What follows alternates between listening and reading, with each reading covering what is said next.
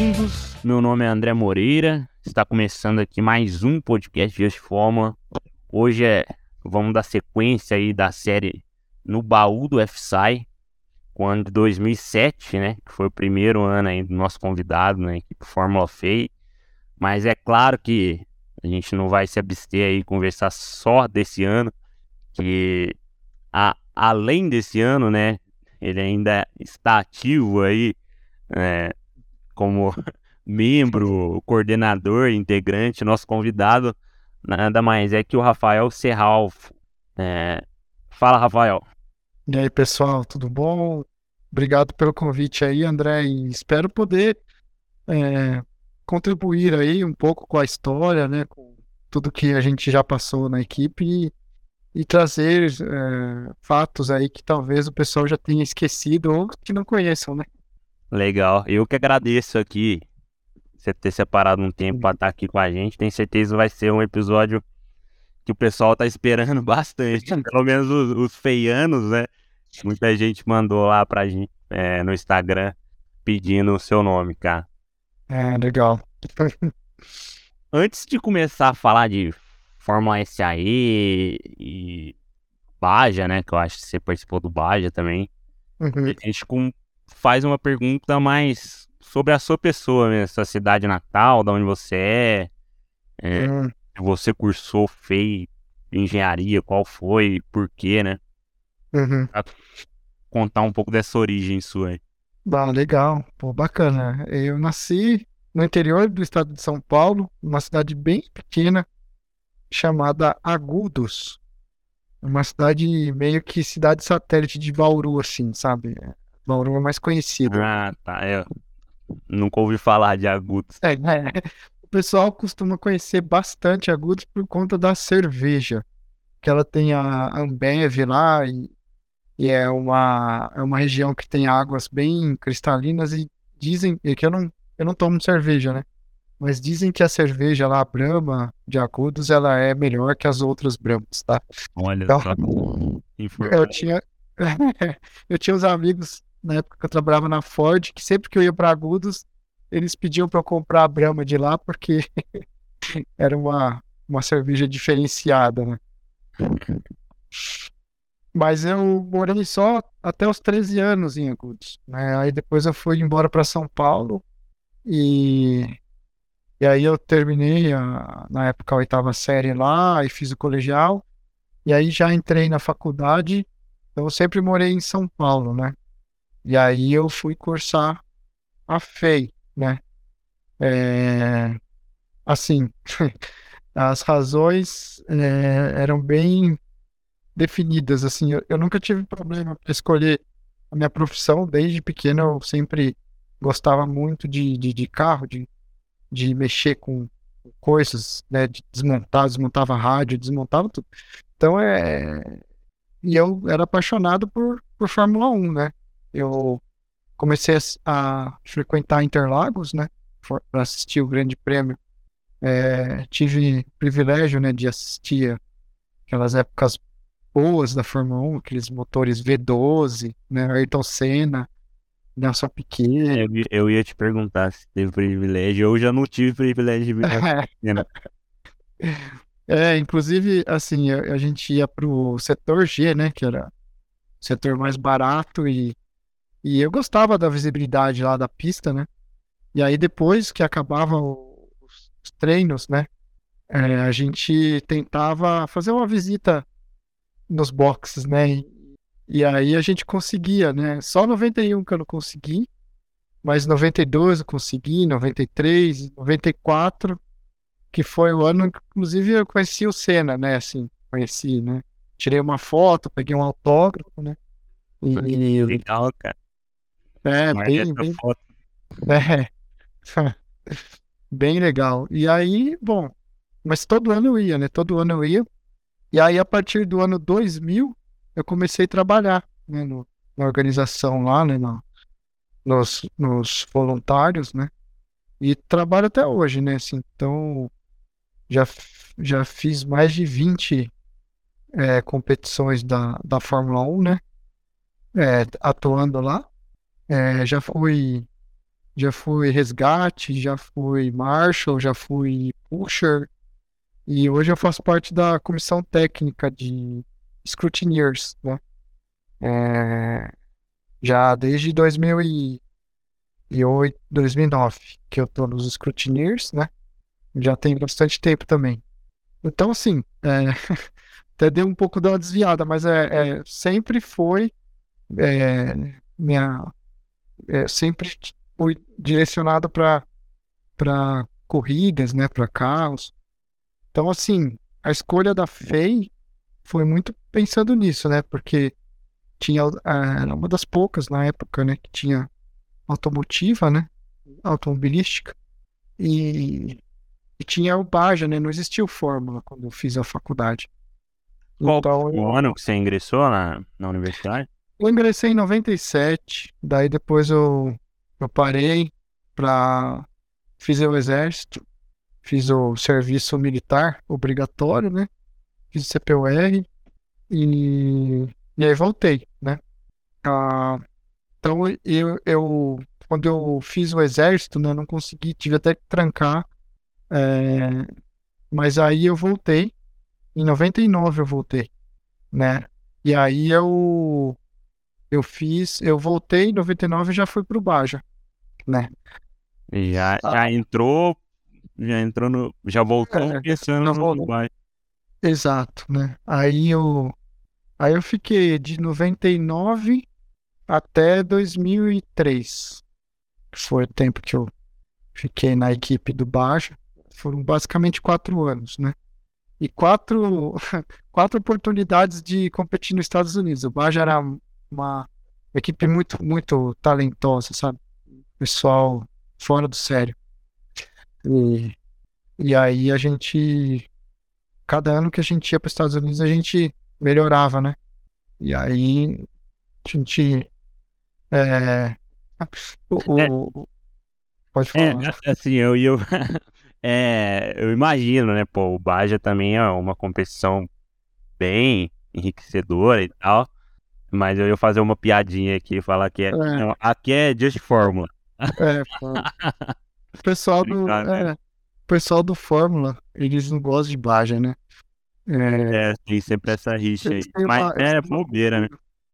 É, porque eu digo, assim, é, muito tempo se passou dentro da FEI, né? De quando surgiu o Fórmula, né? A gente tem é, 17 anos, acho, né? 18, sei lá. Então o pessoal já não conhece mais, né?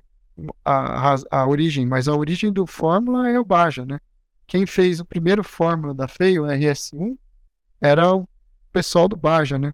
Então, é, é uma coisa foi derivada da outra. É que hoje passou muito tempo, o pessoal já perdeu essa, Esse essa identidade, né? É. Hum. Mas é, eu, para mim, eu enxergo os dois projetos como é, projetos fantásticos e, e cada um tem a sua particularidade, né? O, o Fórmula é um carro de pista, é um carro super rápido e tal, né? Mas corre sozinho. O Baja é um carro mais lento, mas passa por cima de troncos e, e a corrida, né? O Enduro é um negócio de louco, né? Então.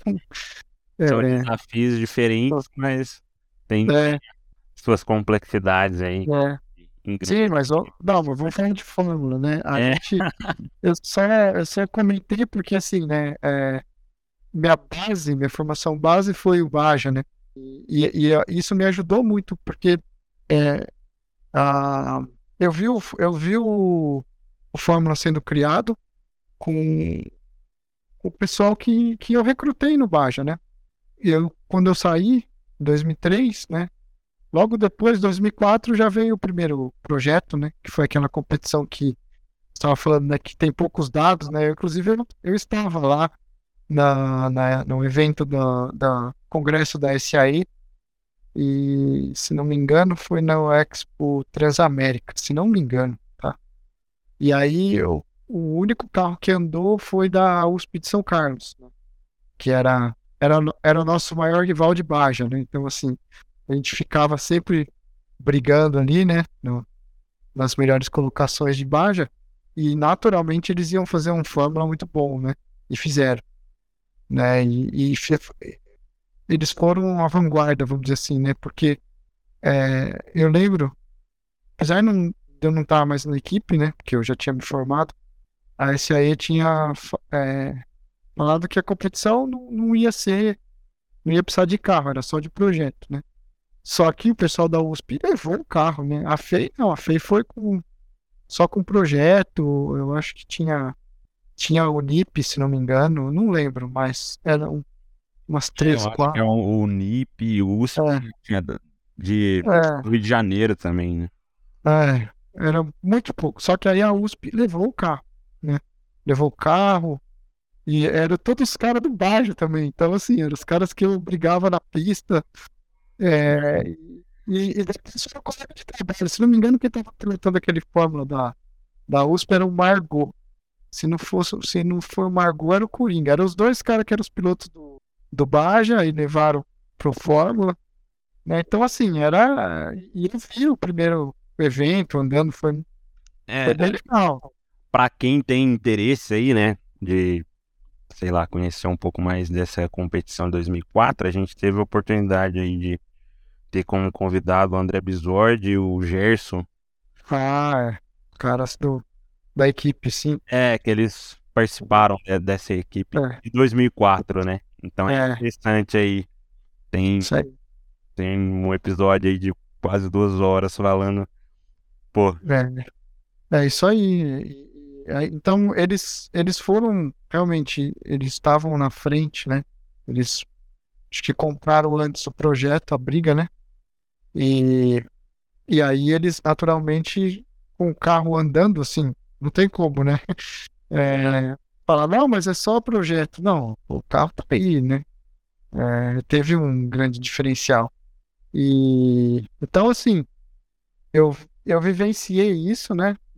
Eu não participando, mas assistindo, né?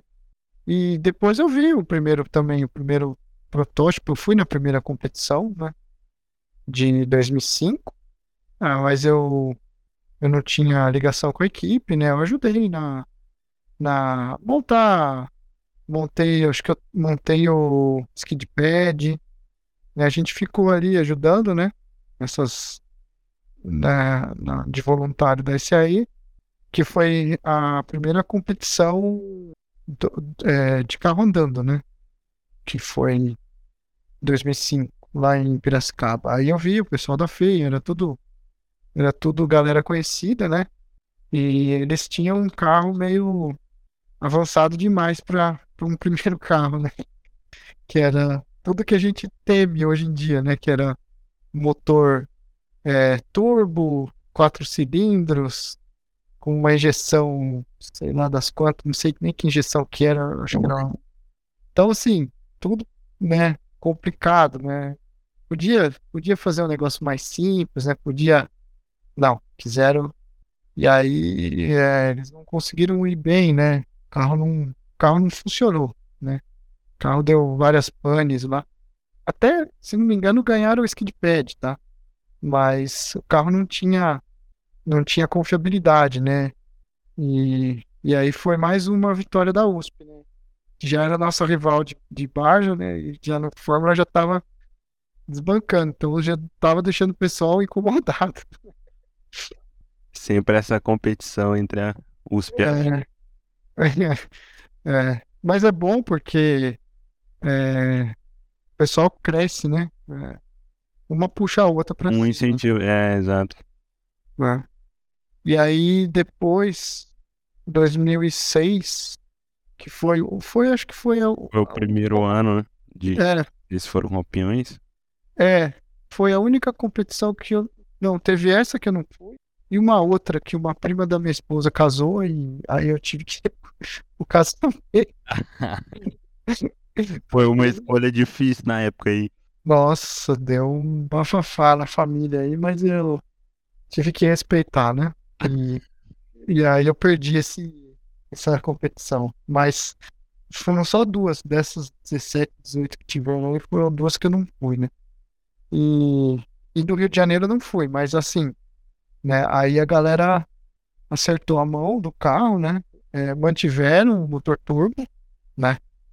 Mantiveram o mesmo pacote, só que já o carro chamado RS2, né?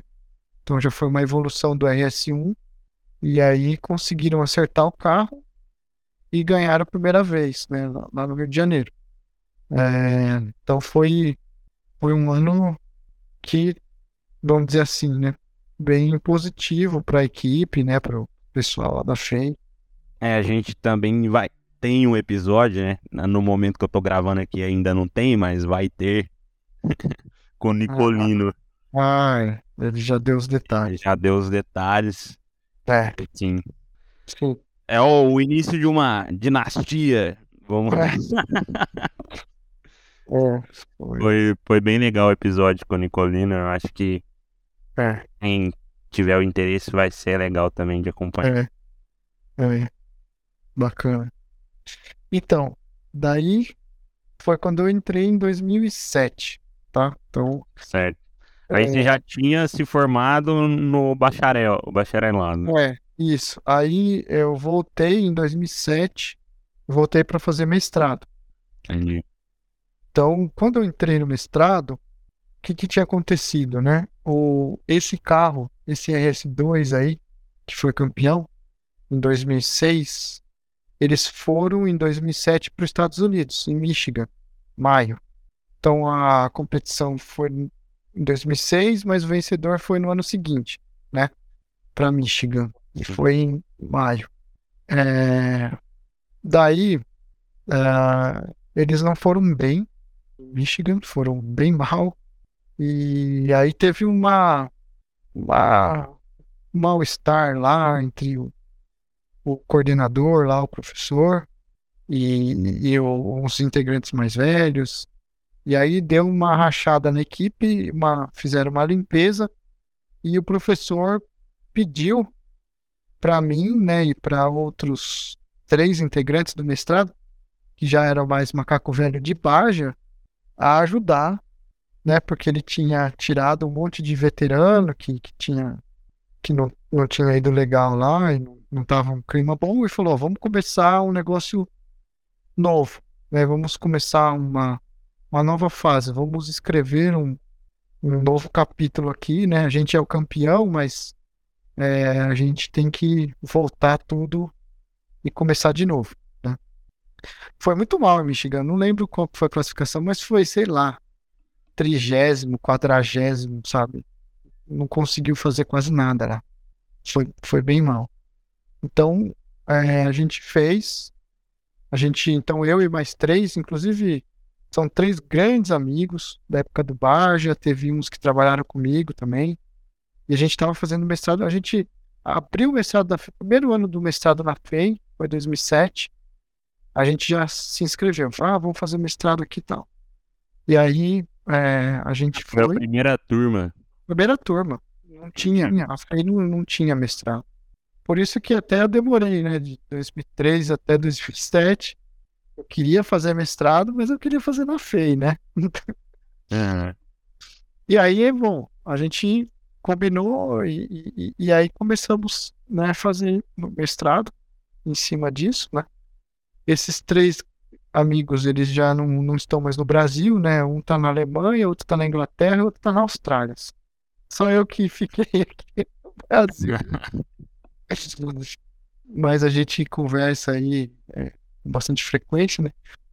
E bom, aí a gente fez um, um RS3, né? A equipe relativamente nova, né? Alguns, alguns veteranos, mas poucos, né? Muita gente nova e a gente mais macaco velho de Baja, né? uma experiência do Baja, hein? Isso, e aí ajudando e tal. E fizemos um carro mais conservador, né? Então tirou o turbo, né? Colocou uma injeção mais simples, né?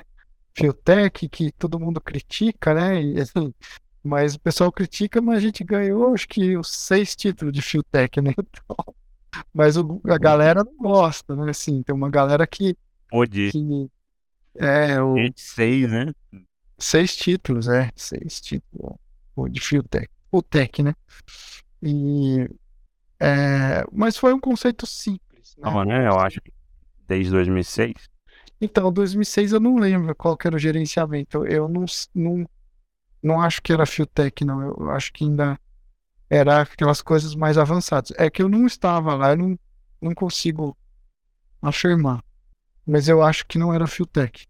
Mas 2007, a partir de 2007 já voltou a Fiotech, a ser tudo mais simples.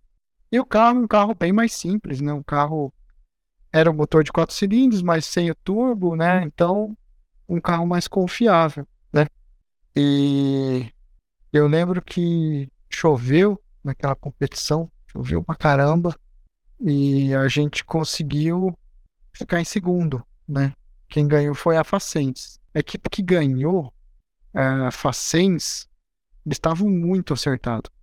Eles estavam muito redondos e, e tinha dois irmãos lá, se não me engano é Antonioni, é, os caras muito bons, tanto de mecânica, né, de, de, de acerto e também de pilotagem, né? Então, assim, realmente foi uma vitória muito merecida, né?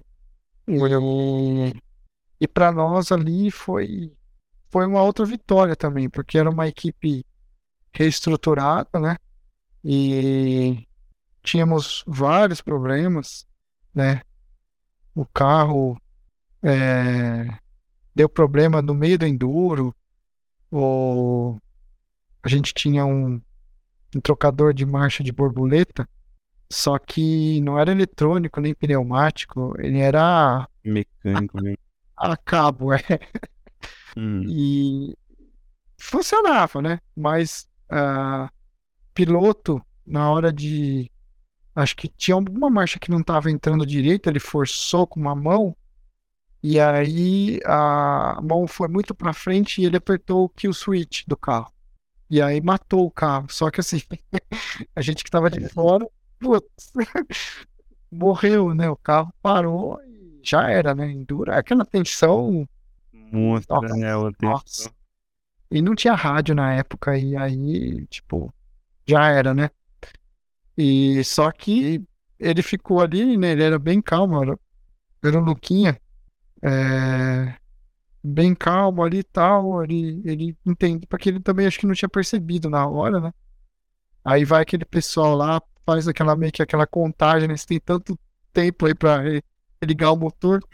Aí ele, ele entendeu que tava, tinha matado o carro, aí ele, aí ele ligou de novo e o carro pegou. E nesse ano de 2007 você já era piloto ou foi mais nos outros anos que você passou assim? Eu, 2007 não, eu não, não pilotei não. 2007 não. Eu eu não tinha muito contato com o carro, né? Assim, eu, eu tava mais na parte de, de, de projetos. Eu fiz, por exemplo, eu fui responsável pela apresentação de marketing. Então a gente tava bem. Inclusive o marketing ganhou em 2007, fiquei feliz pra caramba. E não, não pilotei, não. Porque também tinha, tinha bons pilotos, né? Tinha bons pilotos. Lá não precisou é, andar no carro, não. Mas aí eu comecei a pilotar de 2008 para frente. Certo. E você falou aí que participou do marketing e tal. É, além do, dessa questão do marketing, qual que era o seu setor na, na FEI ali, no, no Fórmula FEI? É, eu... Ou, ou, era mais geral mesmo? Eu era, eu era mais geral, sabe? Eu não tinha nenhuma... Eu, no meu mestrado, é, eu resolvi também fazer a, o, tema do trabalho na parte de aquisição de dados, né? Porque era uma área que praticamente não existia né, na competição, no, na equipe, né? Na competição também poucos carros tinham informações assim, né? É, e, e a gente achava muito importante aquilo para conseguir fazer um bom desenvolvimento, né, dos próximos carros, né? E, e também de de você obter mais informações, né, do, do, do que o piloto está fazendo, é, como que ele está dirigindo. Então a gente a gente queria investir nisso, né? E, e aí eu resolvi dedicar o meu mestrado e, e aí tomar conta mais dessa parte aí de aquisição de dados, de de sensores, de, de toda essa instrumentação, né? Então, seu mestrado foi em foco o desenvolvimento da, dessa aquisição ali no, no Fórmula FEI. É, foi toda a criação, né, de, dessa, das metodologias de análise também e, e, também padronização, né, dos cuidados com sensores, né, as taxas. Então foi, foi bem que não tinha nada, né? Não tinha nada. Sim. Você falou que apresentou o um marketing, né, na, na competição. Assim, é. eu imagino, eu imagino pelo fato, eu não sei como que era na época de integrantes, você citou que três estavam fazendo mestrado, né? Mas pelo fato de vocês três serem do mestrado e talvez o resto da graduação, você já era, sei lá, considerado um pouco mais de consultor ali, mentor. É, é o, o grande dificuldade na, naquela equipe, né, principalmente em 2007, mas também nos outros anos, assim, é muito difícil lá você conseguir pessoas de outras áreas. A maioria é tudo da engenharia mesmo ali, né? É, a gente sabe que em outras universidades o pessoal pega a galera de administração, né, de mais de outros cursos e, e aí conseguem trazer pessoas que já têm a cabeça mais, né, para essa parte aí de, de marketing, né, de, de, de administração, né? E a gente não tinha, era tudo engenheiro, né? E, e aí, então, a gente teve que. É, ninguém queria fazer, né? Então, acabou caindo no colo aí pra gente fazer, mas foi legal porque 2007, né? Foi a, a única prova, assim, que a gente. de, de apresentação, assim, que a gente ganhou, né? Então foi. Eu acho que talvez nunca mais ganhamos, viu? É, marketing, não sei. Esse eu preciso olhar nos dados aí. Mas eu lembro que 2007 foi um troféuzinho lá que. Teve essa marca lá da apresentação também. Legal. É. E assim, falando um pouco mais desse desenvolvimento da, da aquisição, né? Uhum. É, você disse que antes não, não tinha nada. Quais foram, assim, que os sensores que você é. pensou em implementar? Era Dashboard. Qual foi a dashboard? É, é, a gente, para falar que não tinha nada, tinha um alfano, aqueles de kart, né? Que, que até ele devia traçar um diagrama G, G por G ali, mas era muito, muito simplista, né? E, e aí eles meio que usavam para o piloto abrir tempo de volta, né? Mas ele tinha que apertar, então era, era muito ruim, né? E aí a gente partiu.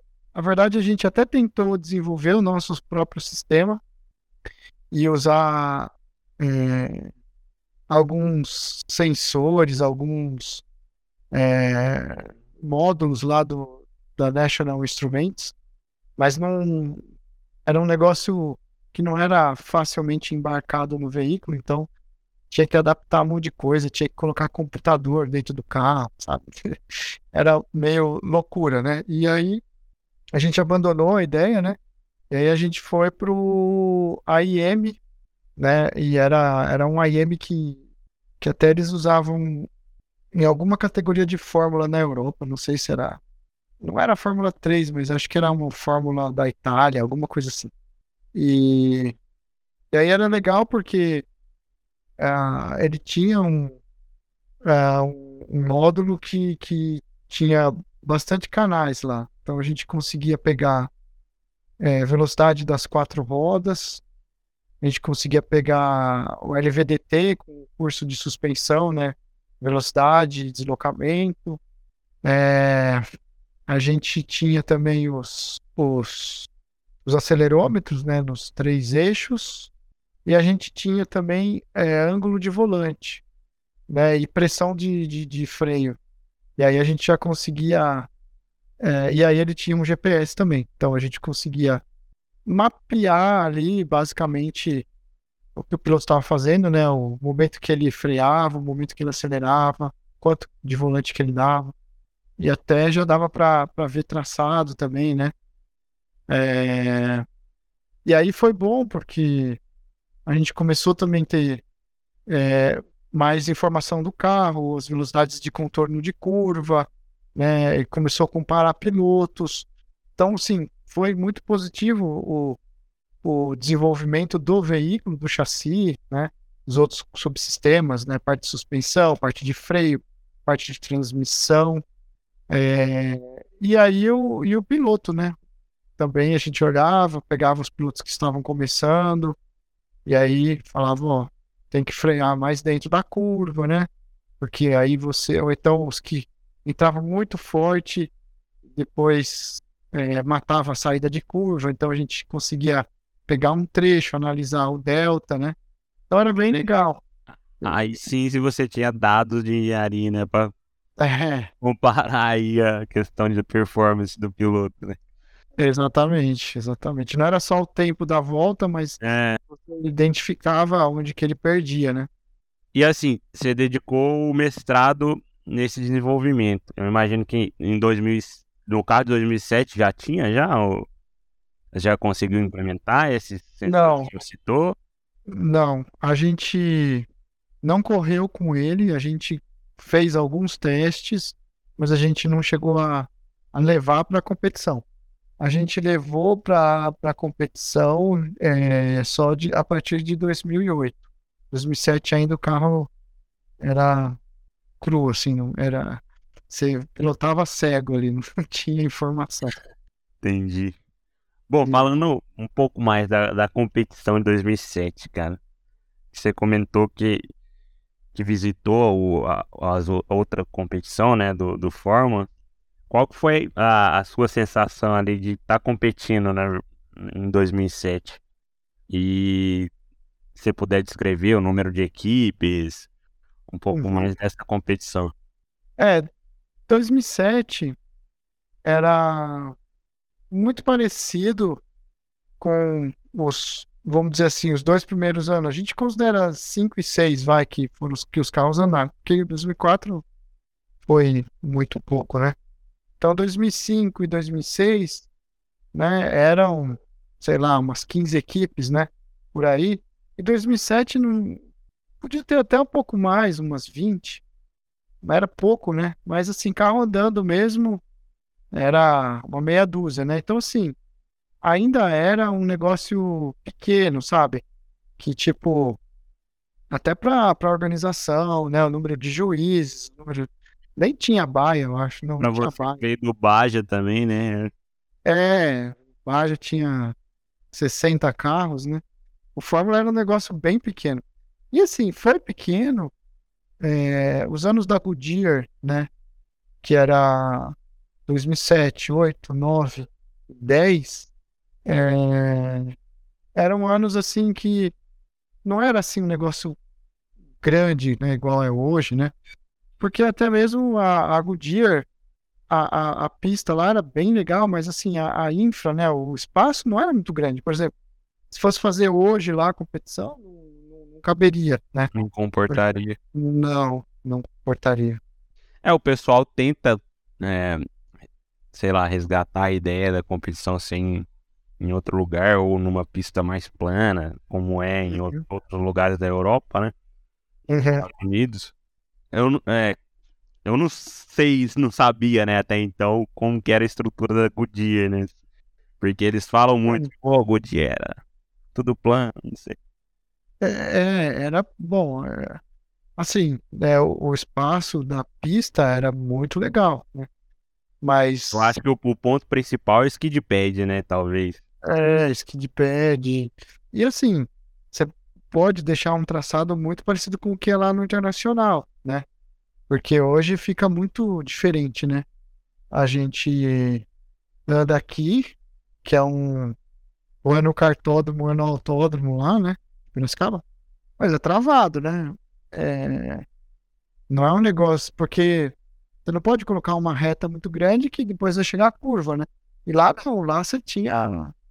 Podia fazer uma reta gigantesca, você podia assim, a, ali a, a, parte de pista, né, para fazer o, o, as dinâmicas, realmente é imbatível, né? Agora, o espaço depois para colocar as equipes não, não era muito grande, né? E não tinha muito lugar ali, é, era apertado, né? É, entendi. Você comentou que choveu bastante nessa competição aí. Choveu mais de uma, de uma prova, né? Você falou do enduro. É, choveu, então, choveu no sábado, na hora de fazer ski pad, eu lembro da chuva, né? E depois choveu no, né? Eu, eu lembro do nosso enduro fazendo com pista molhada, mas é, não, não, já não estava mais chovendo, né? Mas é, foi, foi um negócio até que para nós ajudou a questão do consumo, né? Que a gente tinha dúvida, né? Do consumo. É, e aí com, com chuva o consumo é, foi menor. E aí a gente teve que estava até cogitando em aumentar o tanque lá de tamanho para mudar de sábado para domingo e, e o pessoal estava tudo preocupado, né? E, e no final das contas é, foi, foi a chuva ajudou, né? Ajudou a consumir menos aí. É, é. E assim, eu não sei, é, qual foi para você, né? É, qual foi o principal desafio ali da competição de 2007? Foi mais a questão de reestruturação da equipe? De qual, qual foi o. É, a gente estava. Eu, eu acho que a gente tinha algumas. Algumas. Algumas quebras de paradigma, né? E, então, assim, a gente estava fazendo uma, um novo pensamento, né? Então, a gente estava tirando o carro que tinha motor com turbo, né? Que era assim desde o primeiro ano, né? Então tinha sido 2005, 2006, né? Já começaram com turbo. É, turbo já, né? Todo mundo lá. E aí a gente, não, vamos fazer um negócio mais simples, né?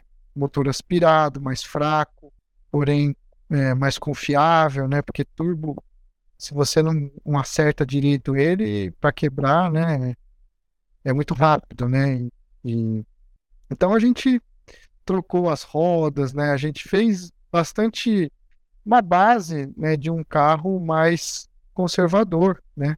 Porque a gente entendeu também que o negócio é antes de você é, ser muito rápido, você tem que ter confiabilidade e terminar, né? Não adianta você querer ser o, o top do mais rápido, mais rápido, se seu carro não é confiável. Então, é, foi isso, e aí, lógico, com a mudança de muitos da equipe, né, muitas pessoas, a gente fez uma base muito boa, né, uma base, assim, não era, realmente, se você analisar na competição, não era o carro mais rápido, mas era um conjunto equilibrado, um conjunto confiável, né, e o segundo lugar deu, a, assim, eu achei que foi bem honesto, né, a, a, a, que venceu aquele ano, realmente eles estavam muito fortes, muito muito afinados, um time bem entrosado, né? Então foi uma vitória mais que merecida. Mas o nosso segundo lugar foi também algo que a gente era o que dava para a gente fazer ali, né? Assim, a gente não queria contar com o fracasso dos outros para a gente ter a nossa vitória, né? Então foi algo bem é, é, merecido e que nos deu a oportunidade de ir para os Estados Unidos no, no, próximo ano, né, no, em 2008. É, isso que eu ia falar, né, para é. para Lincoln, não, Lincoln não, né? Era Califórnia. É, antes era Califórnia. Era Califórnia, antes de Lincoln ainda, né? E, e aí foi uma baita experiência, porque o nosso carro é, chegou bem lá, a gente é, design, tudo bem, não, não era igual Michigan, né? Que tinha os europeus, tudo. Então, era um negócio mais ali do, dos americanos, dos canadenses. E a gente conseguiu classificar para semifinal de design, né? Então a gente ficou entre os 10. E a gente estava bem lá, né? Era um calor absurdo, sabe? Um calor, era um lugar de deserto lá. E tinha uma baixada lá que não ventava. A pista era bem lá e a gente pegava a temperatura ambiente de 56 graus Celsius. Um negócio, um negócio assim absurdo. As, asfalto a mais de 80 graus. Né? Aí, aí junta o calor do motor com esse calor ambiente. É, é, e aí o e aí nosso carro ele ele tinha um problema para para repartir, né, para dar a partida a partida quente, né? E, e aí a gente não conseguiu religar o carro no, na troca de piloto. E, e aí nosso resultado não foi bom no geral, mas a gente estava ali entre os top 15 ali, né? É, só que como não terminou o Enduro, aí a, o resultado não foi legal, não. Né? o Enduro, como sempre, aí pegando grande parcela, né, da pontuação. Acho que no Brasil ele é determinante, né, cara? Se for analisar. É, é, com certeza. É. A gente ainda, a gente ainda acabou ficando em 23 lá, mesmo sem terminar o Enduro. Então, assim, não foi tão ruim, né? Mas lógico, se terminasse o Enduro, ia ficar entre os 10 ali, 10, 15, né? Era bem. Era bem. E esse carro que vocês levaram era o mesmo de 2007? É, era o mesmo. Que foi pra Califórnia, era o mesmo. Já era igualzinho. Entendi. É, assim, partindo então já, né? A gente começou a falar já das competições internacionais.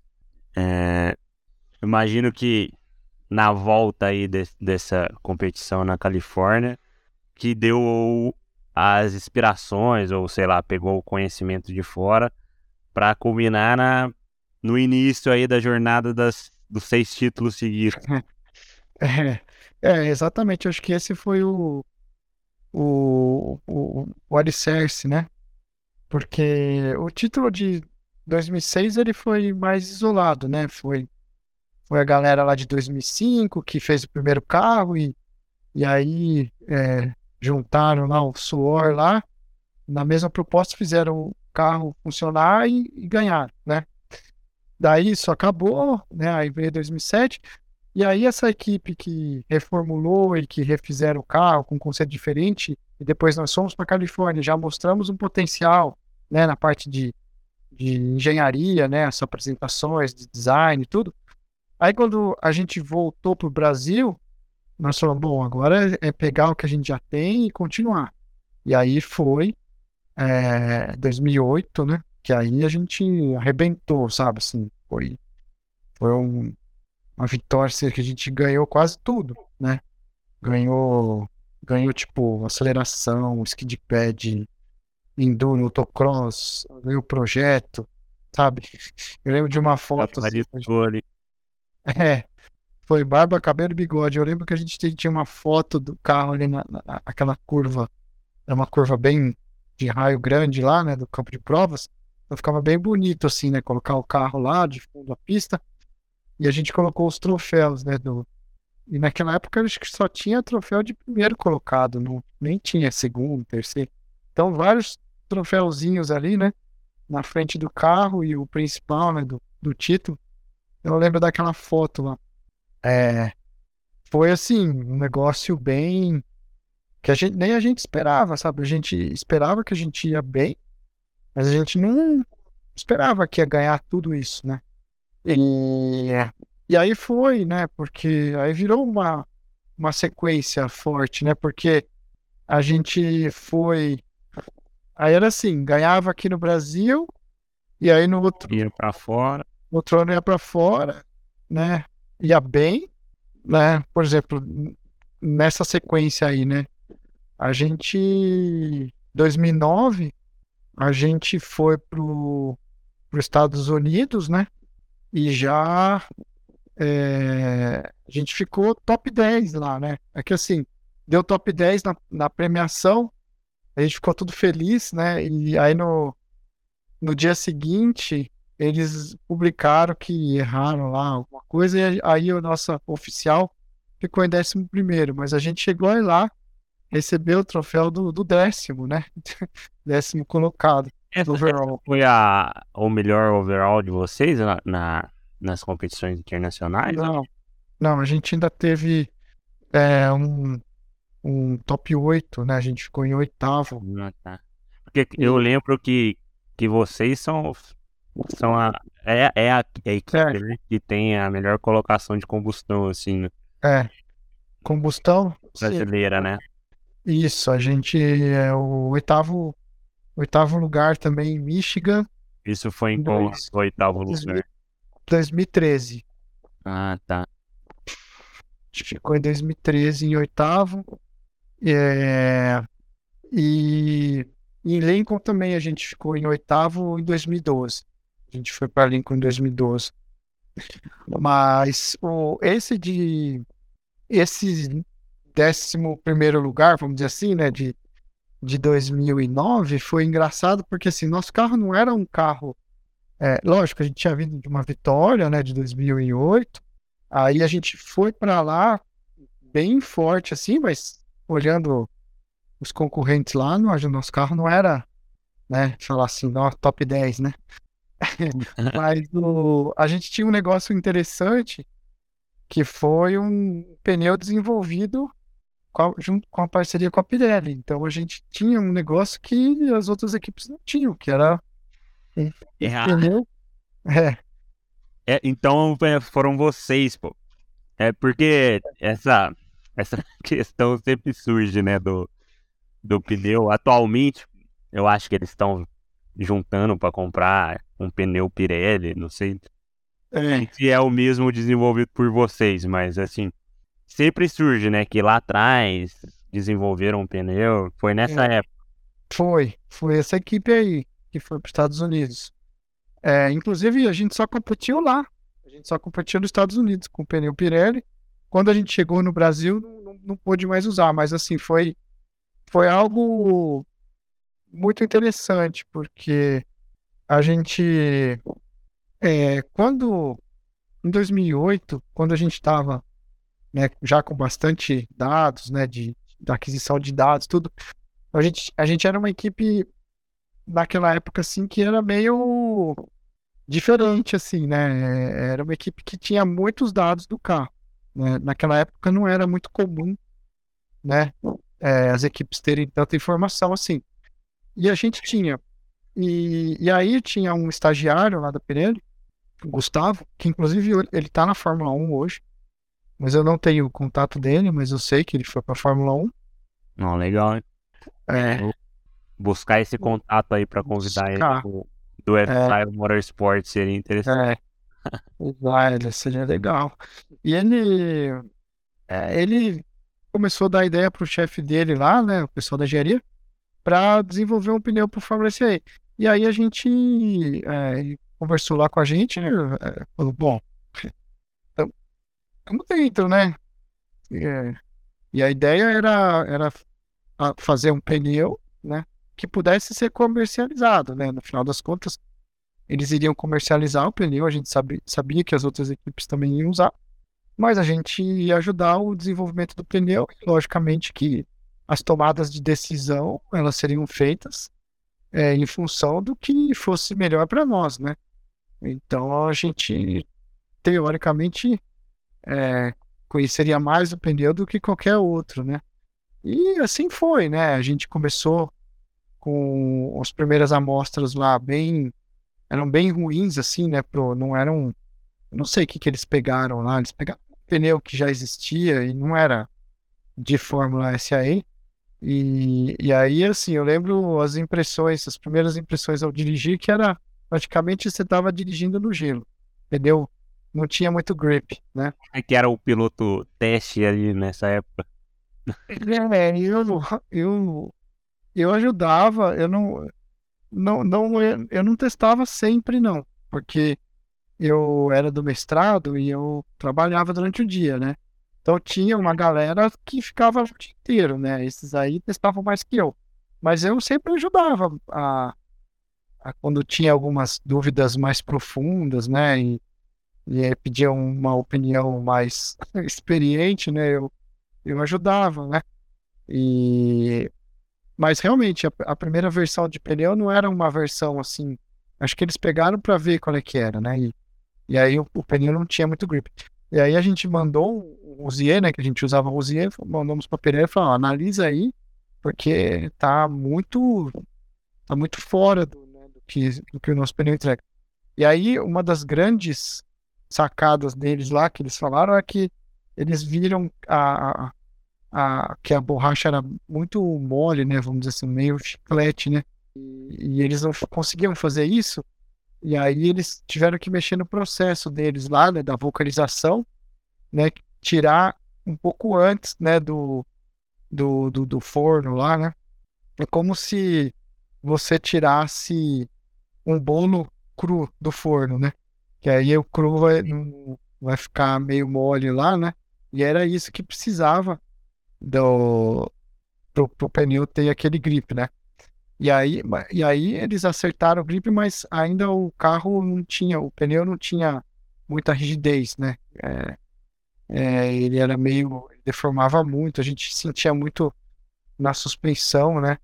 E, e aí a gente, é, eles tinham uma equipe muito boa, né, de análise de elementos finitos, né?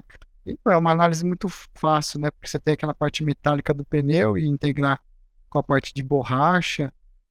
Mas aí eles mexeram na estrutura. E... Só, só te cortando, desculpa. Essa análise aí vocês faziam tudo com, com a análise de dados e essa questão do desenvolvimento é. de elementos finitos e iam é. comparando, é. né? É, a, a, era assim, a nossa a nossa equipe né, de, de, de, data acquisition que forneceu os dados né, do, do, do, carro, né, contornando as curvas, as velocidades, né, a, as distâncias de frenagem, né, é, essas acelerações laterais, tudo, a gente fornecia os, os gráficos para eles, e aí eles, na engenharia deles, eles trabalhavam nessa parte de elementos finitos, isso era, era engenharia da Pirelli. Então, foi um negócio em conjunto. Foi um, um desenvolvimento muito bacana. Uma coisa bem. E assim, para nós era, era muito bacana porque assim. É... Pô, todo mundo sabe aí, né, que comprar um jogo de pneu hoje em dia é um absurdo de caro, né? A gente, com o preço do dólar, importação e tudo mais, um jogo aí, sei lá, se você compra no Brasil, pelo Brasil, você paga quase 8 mil reais um jogo. É um negócio absurdo. É, eu, ia e... falar, eu ia falar 10, né? Mas... É, é. É algo nessa É relativo, casa. é relativo aí. Depende de como que você traz, mas enfim. Sim. 8, 10, é um negócio. Não é dois, né? é, na casa de 8, 10.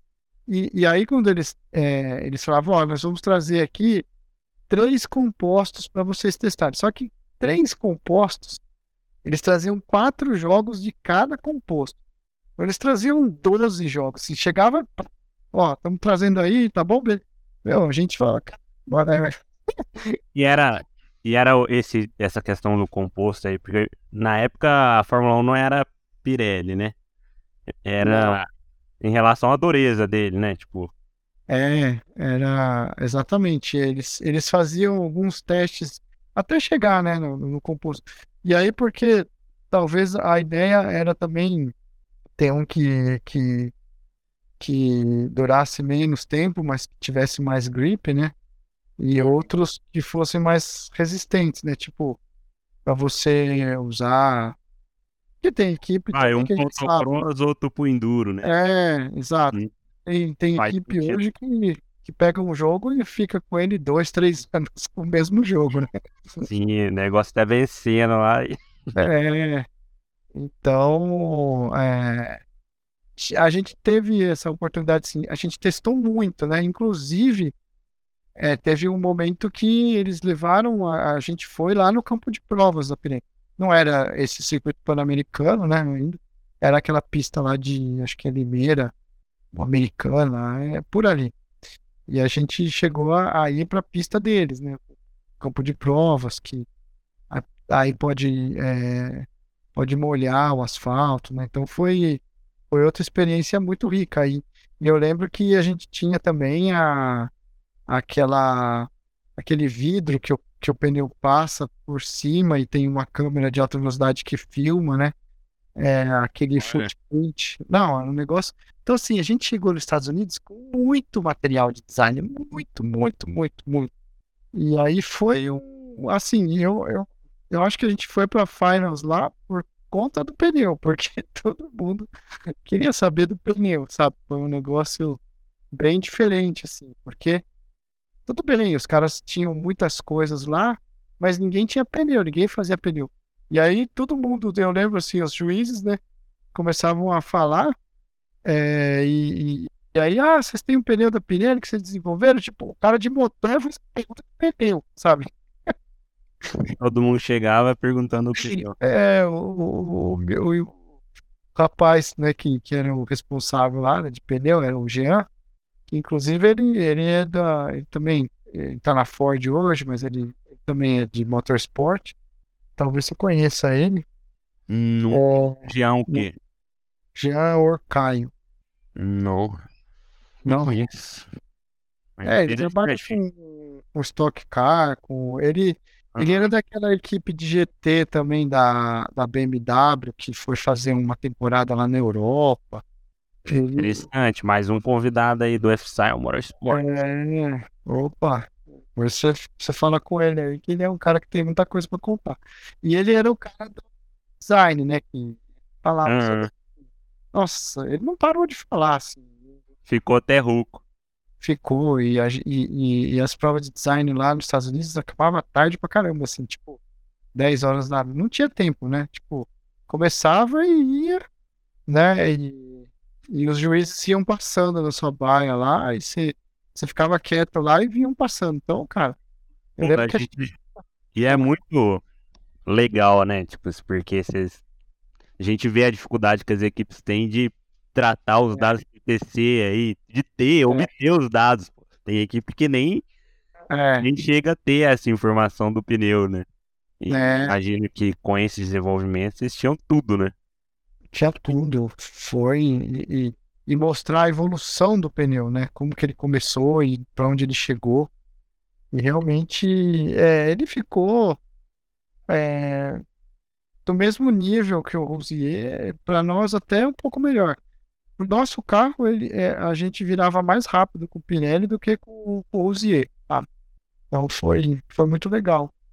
Só que foi uma pena, porque eu não sei o que, que aconteceu dentro da Pirelli, né? Porque isso foi tratado pela engenharia. E aí o, o nosso acordo era, ó, vocês vão desenvolver e aí depois que desenvolver, vai comercializar isso aí.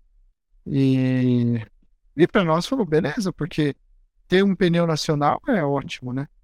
E aí, quando a gente chegou, é, falaram: ó, não vai dar para comprar, não, vocês não vão mais poder usar, vocês não vão nem competir no Brasil com esse pneu. Aí nós, ah, mas, né? Como assim, né? É, não sei o que aconteceu, mas eu, eu acho que tem. Eu, eu imagino que, lógico, né? A Pirelli tem todos os, os requisitos para comercializar alguma coisa, né? Por causa de responsabilidade, né? Esse, esse pneu que vocês desenvolveram era aro 13, né? Era 13. Curiosamente aí, hoje, né, em dois, 14, é... 14 anos depois, estão vendendo um pneu aí. É, aro 13. é que, então, é, eu não sei, porque a, o aro 13 ele é muito utilizado em outras categorias de fórmula, né? Inclusive é, o Fórmula 4, eu sei que estava usando esse Pirelli. É... Então eu não sei, eu não sei se é o é, mesmo. É, pode ter ser o, o outro, né? É. Não, e, e, mesmo que seja aquele lá daquele tempo, eu acredito que se é, naquela época não foi permitido, é porque é, é, dentro dos, da montadora, do fabricante lá de pneu, ele, ele tem que cumprir alguns requisitos para certificar o pneu e tal, por conta da responsabilidade, né? Então, não é assim, né? É, eu imagino não foi, que. Não foi um motivo bobo, né? Digamos assim. Não, não. Realmente teve alguma coisa maior do que a gente conseguia saber naquela época e, e que os caras da engenharia falaram: ó, oh, esquece, não tem como mais usar, não tem como mais vender. Não, não vai ter como vender tudo. Eu sei, eu não sei como, mas eu sei que alguns pneus desse apareceram em algumas equipes, por exemplo, o Mauá. A Mauá tinha pneu da Pirelli, tanto é que a gente é amigo deles lá, a gente foi na oficina deles, via uns Pirellis lá, falei, é, Pirellis aí, né? ah, é aquele que vocês fizeram. Ah, é, como é que foi para aí? Ah, não sei, tipo, ninguém sabia, tava lá já, e mas, é, mas eu sei que depois nunca mais. Né? Mas daí também a gente logo em 2010 a gente já mudou para aro 10 também. A gente lá, vamos vamos ainda mexer e tal, e aí a Pirelli não tinha esse aro 10, né? Então não ficou chateado, mas é, acho que o que valeu mesmo foi a experiência, porque o, O o que esse pessoal, é, né? é, o que esse pessoal passou aí, não, não- ninguém, assim, não, não, não é para qualquer equipe. Tanto é que eu, eu acho que nunca mais a gente vai ter um negócio desse tipo aí, nunca mais. Muito Isso é coisa para, é coisa de, de Fórmula 1, é coisa de, É, então. é um negócio de louco. Desenvolver o pneu pro, pro. É, É, assim, talvez lá fora, né? de- é, as equipes façam isso. Não, não sei como. é, Hoje em dia, né? Mas, por exemplo, vocês foram na, em Michigan, todo mundo queria saber do pneu. é, Então, assim, foi bem, bem fora da. É, não, é difícil, é, é muito, é muito difícil. E, ô, Rafael, cara, foram. bas- Foi bastante tempo, né? Que vocês ficaram em primeiro lugar aí. Seis, seis competições seguidas. É, É, como que você vê isso em, em relação. É óbvio que, pô, não, não sei se você vai falar, né, equipe, mas o que que. Qual que foi a, essência, né, para se manter em primeiro tanto tempo? Como você vê? é, eu, eu acho que foi nunca, nunca desmerecer ninguém e sempre respeitar, né, os adversários, mas acima de tudo é não se conformar que ah, a gente ganhou, nós somos os melhores, então vamos desfrutar, né? Vamos. Não, era a gente ganhou. a manter o carro, né? Ganhou o ano passado. É, Tem um carro do jeito que tá. é, é, a mentalidade era assim, ó. Ganhamos, na segunda-feira já. Na, às vezes até saindo da competição já tinha uma lista. Uma lista do que que tinha que fazer, do que que tinha que consertar, do que que tinha, quanto tempo faltava para ir para Michigan de novo, sabe? Era carro novo, o que que vai ter, já estamos atrasados. Os caras eram obcecados né, nesse aspecto, sabe? E, e a postura deles durante a competição também, porque é, era uma época em que é, não tinha muito essa questão de, igual hoje, assim, ah, deu horário, tem que fechar tudo. É, você podia ficar no seu box lá, você podia ficar, né? E hoje não, hoje o pessoal passa tocando buzina, né? Tem que fechar, co- cobre tudo, né? Podia ficar. E aí você via, tipo assim, a galera já tava assim, ó, fez o melhor tempo de autocross, fez a aceleração lá, tá, tá, tá, tá indo, tá tipo nas cabeças. Aí você olhava pro lado, assim, os outros boxes, todo mundo já foi embora dormir. E a galera, meu, trabalhando, trabalhando. Não, porque, né, se caiu um parafuso no, no enduro, acabou, né? Então, assim, era essa a, a pegada da galera, sabe? Eles não, ficavam, ah, não, vou- vamos, vamos relaxar, vamos. Não, eles ficavam, né, naquela coisa assim que eu tenho que fazer, que eu tenho que dar o melhor, e, se estão na dúvida, eu vou fazer de novo. Era esse o pensamento. Então, é, era muito difícil dar alguma coisa errada, principalmente aqui no Brasil, né? Porque eles estavam muito focados no, no resultado, sabe? E du- durante esses seis anos aí, né? 2009 e 2015. É, durante esses seis anos, eles estavam, e daí depois, quando começou também dar errado, é, foi assim, sabe? É, detalhezinho bobo, mas aí é, é o fórmula, né? Mas, mas você vê que, que aí começou a trocar as pessoas, e aí, sabe, a galera que chegava lá não, não tinha aquele mesmo cuidado, assim, sabe? Então é. É um negócio que, que mas ficou muito marcado, sabe? Ficou muito marcado. Porque ninguém se acomodava, ninguém queria é, ir embora, sabe? Eles ficavam até o último minuto e refaziam, porque eles queriam ter 300% de certeza que, que não ia quebrar. É. É. Eu acho que é, é, já é um consenso geral, né? Que é a equipe que é a, a peça mais importante É, no carro da, é, da competição. é o mais assim, e motivar essa. Porque a FEI, a FEI normalmente tem poucas. Tem menos integrantes, né? Mas assim, 21 É. pessoas, 22. De motivar essas 22 pra. Pô, é difícil, né? 22 você tá falando pros, pros dois carros, né? Isso, é. Sim.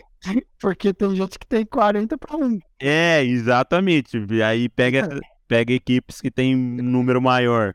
Com certeza, pô, não vão estar os 40 motivados freneticamente, igual você descreveu aí. É, exatamente. Não, inclusive, é, teve um ano que aí até a galera deu uma, uma dividida, uns não queriam mais ir para os Estados Unidos, e, e aí decidiram ir para os Estados Unidos, assim, é, internamente, né? Conflitos internos que, é, lógico, a- o pessoal tinha outras preocupações, né? Com passar de ano lá na FEI, né? Passar nas provas, fazer trabalho e tal. E a Fórmula, com certeza, consome muito. E, e viajar para fora, você vai ficar praticamente um mês fora, né? Porque você fica uns 15 dias lá, mas daí você tem o período de, de- de- ir para lá, tá, não, aquela loucura. E aí muita gente que já estava complicada a situação, aí uns não queriam ir, e eu lembro que eles decidiram ir no final e foram, acho que em seis ou sete só para os Estados Unidos, para Michigan. Seis ou sete. E aí foi o melhor resultado. O top 8 lá foi com Foi sete de seis, pessoas. sete. É, entendeu? É, era, era um, mas só que assim, eles já sabiam o que tinha que fazer, né? Ninguém precisava ficar ensinando nada, porque eram pessoas que já tinham ido quatro, cinco vezes Com muita experiência de competição e tal, né? É, então é- era um negócio mais assim, é- era muito sacrificante, né? E aí eu acho que como- quando a coisa piorou de vez foi quando começou efetivamente o carro elétrico, né? Porque aí era com aquele pouco de gente que tinha fazer dois carros, né? Sim. Não, não chegou a aumentar muito É, o número é, pessoas. Não, Tipo, pega o, o melhor da eletrônica aqui, né, da combustão, toca esse projeto. é, então, esse que era o Uhum. problema. Tinha, tinha que dividir. O cara de suspensão ele tinha que trabalhar nos dois carros. Né? Acho que você só tinha específico mesmo, era o pessoal de motor, né? Que o cara de freio fazia dos dois carros, suspensão, chassi, aéreo, todas essas coisas eram tudo dos dois carros, né? Então era pesado. E às vezes você, daí você não consegue fazer nenhum nem outro, né? E uma, uma dúvida, assim, é engraçado, né, que tanto você quanto o Kurilov da Mauá são sinônimos do nome da equipe porque vocês participaram ou tiveram envolvimento aí um longo período, né? Uhum. Você, porque você entrou num mestrado na equipe. Depois do mestrado você ainda continuou em envolvimento, né? certo? É, aí, é, quando acabou o mestrado, aí eu, eu, fi, eu virei professor. Aham. Aí eu passei, é, aí eu passei a ser orientador da equipe. Ah, entendi. Então eu fiquei uns anos como orientador e aí em 2019 eu fui pro doutorado, comecei a fazer o doutorado. Certo. Foi logo aí- em seguida do mestrado você já virou professor. É, foi, foi logo em seguida. É que eu, acho que eu comecei ah, em 2014 lá como, como orientador. Eu acabei o mestrado em 2000 e 2011. A minha última foi 2011. Aham. Tá, entendi. Mas aí sempre, tipo, esses seis anos, a minha dúvida é se você É. estava presente nos seis anos, né? Que é bem É, eu, marcante. eu estava presente então em 2008, 2009, 2010, 2011. Em quatro, né? Aham. Aí em 12 e 13 eu, eu tava fora, né? Eu não, eu não era nem o professor e nem o integrante, né? Mas eu, é, eu tava lá na competição, né? Tava lá é, pela SAE e tava acompanhando. Eu normalmente eu ficava nas provas dinâmicas, tá? Então eu montava as pistas. Eu, eu falava para você, eu não quero julgar no design, eu não quero dar nota para ninguém, porque eu, eu sempre tomei cuidado, né, para não, pra não querer também ser parcial nas coisas, né. Então eu ia lá, montava pista de aceleração, montava ski de pad, montava em autocross, montava enduro, né, ficava nessa parte, nesses dois anos, né. E, e eu presenciava também o pessoal, né, eu via lá, né, o pessoal da equipe, né, como que, como que eles trabalhavam, que era o pessoal que estava lá comigo, né, antes do mestrado. Né? E desses anos, assim, de, de topo, né, você destacaria, você participou dos quatro aí e tal, uhum. você destacaria qual competição para a gente falar um pouco mais, para não passar todos, né, cada um. Eu acho que no futuro eu vou ter mais convidados da FEA, ah, espero. Mas além dos, dos que a gente já falou, 2009, 2007, 2008. Ah, eu, eu assim, eu, eu acho que uma que foi bem legal foi 2010, porque a gente, em 2010, a gente mudou o conceito do carro, né? Que a gente passou, a gente trocou de motor, a gente tinha o motor da CBR 600, né? E a gente foi pro motor da Yamaha, cilindro. e a gente tinha pneu aro 13, a gente foi pros pneus aro 10. Assim, foi mudança total. É, o carro é, ficou muito mais leve, né? É, o motor lá pesava 60 quilos e passou o motor de 30. Só que o motor de 30 não era só 30, porque aí o escapamento, em vez de ter quatro, era um só, admissão, aí o suporte do motor, tudo era mais pesado. Então, assim, o carro, ele emagreceu mais de 50 quilos. É... E, e, então, assim, foi um carro muito diferente de guiar, sabe?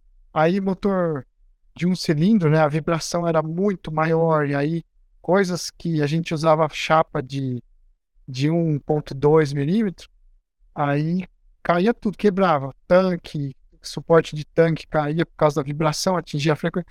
Aí tinha que fazer com chapa de 3 milímetros, sabe? Umas coisas assim que. É... Mas o carro em si era um carro muito mais leve, um carro bem diferente de, de dirigir, mas ele era rápido, né? Tanto é que foi esse carro, essa base aí que foi, fez, né, o top 8 lá em Michigan, né?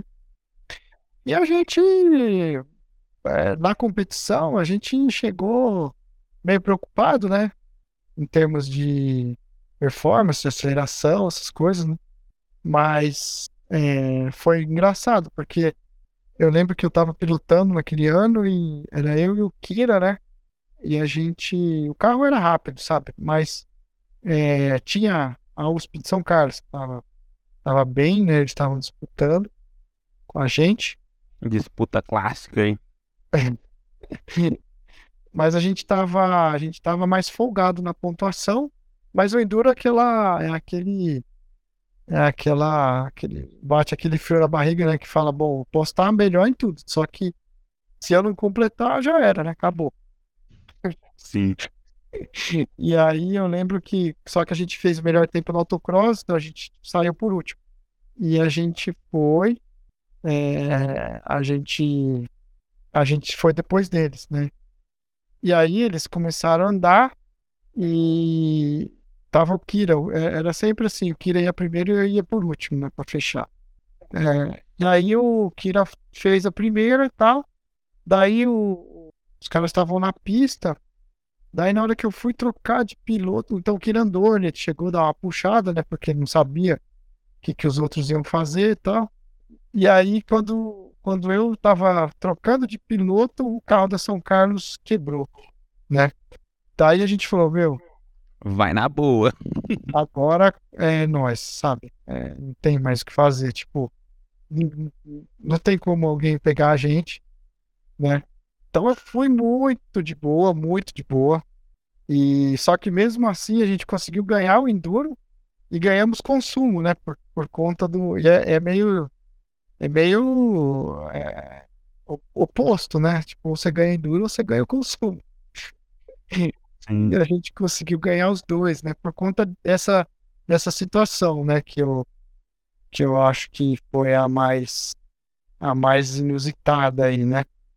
E é, então, assim, essa de. É, essa foi bem, foi bem marcante, assim, porque foi um, um novo conjunto, sabe? Então a gente falou, pô, agora a gente tem um carro que, que vai ser econômico, né? Que vai ser leve, que vai ser rápido.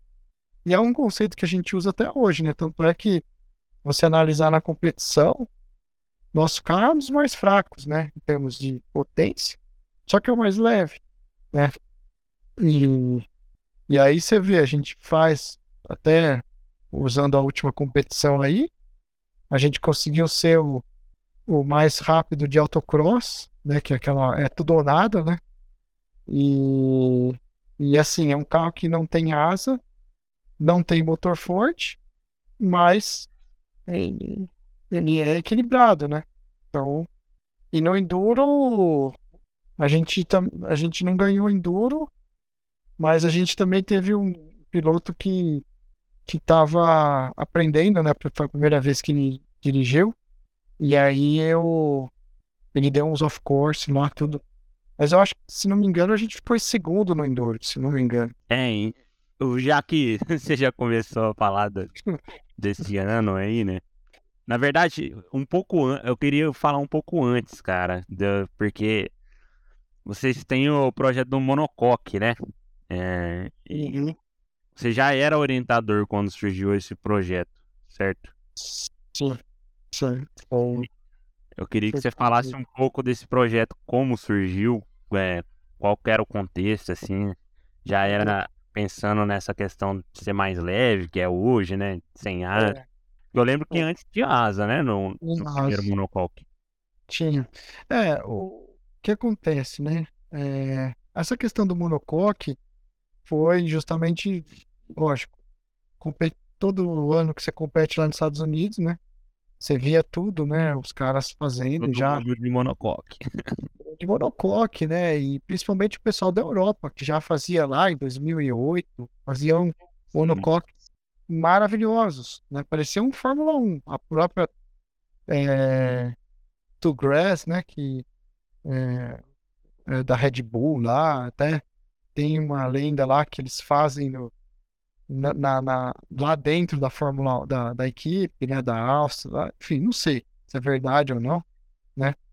Mas e aí a gente, pô, quem não fica maravilhado com um carro desses, né? E todo mundo, lógico, eles queriam fazer, né? Tinham um projetos lá para fazer.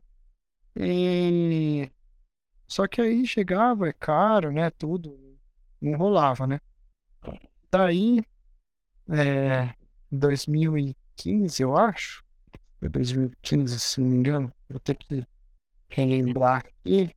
Mas o que acontece, né? Tinha o, o Tadal, que é, era um, um integrante que tinha saído, né, da, da, da equipe. Ele, ele, ele tava aquela galera lá dos Estados Unidos, tudo. Só que depois ele era dos caras que não queria ir, aquela vez lá que eu falei que não queria ir pra competição, uhum. aí brigou tudo. E só que aí quando eu tava de orientador, ele quis voltar. E eu, eu deixei voltar, né? Porque eu acho que a pessoa tem direito de sair.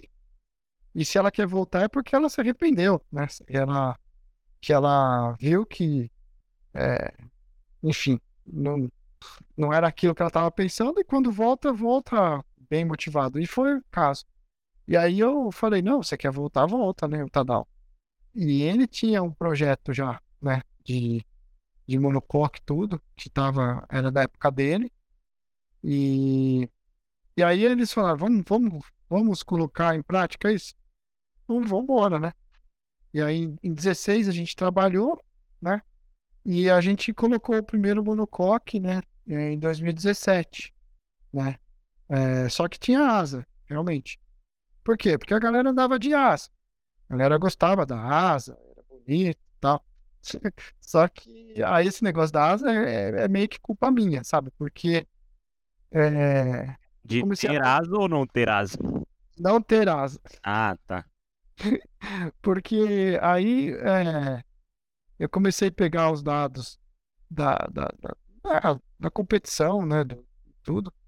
E aí eu via as velocidades de contorno de curva e, e, e, a galera da SAE também tava fazendo pista muito apertada, sabe? Uns negócios, umas chincanes lá que, nossa, muito apertado, sabe? Uhum.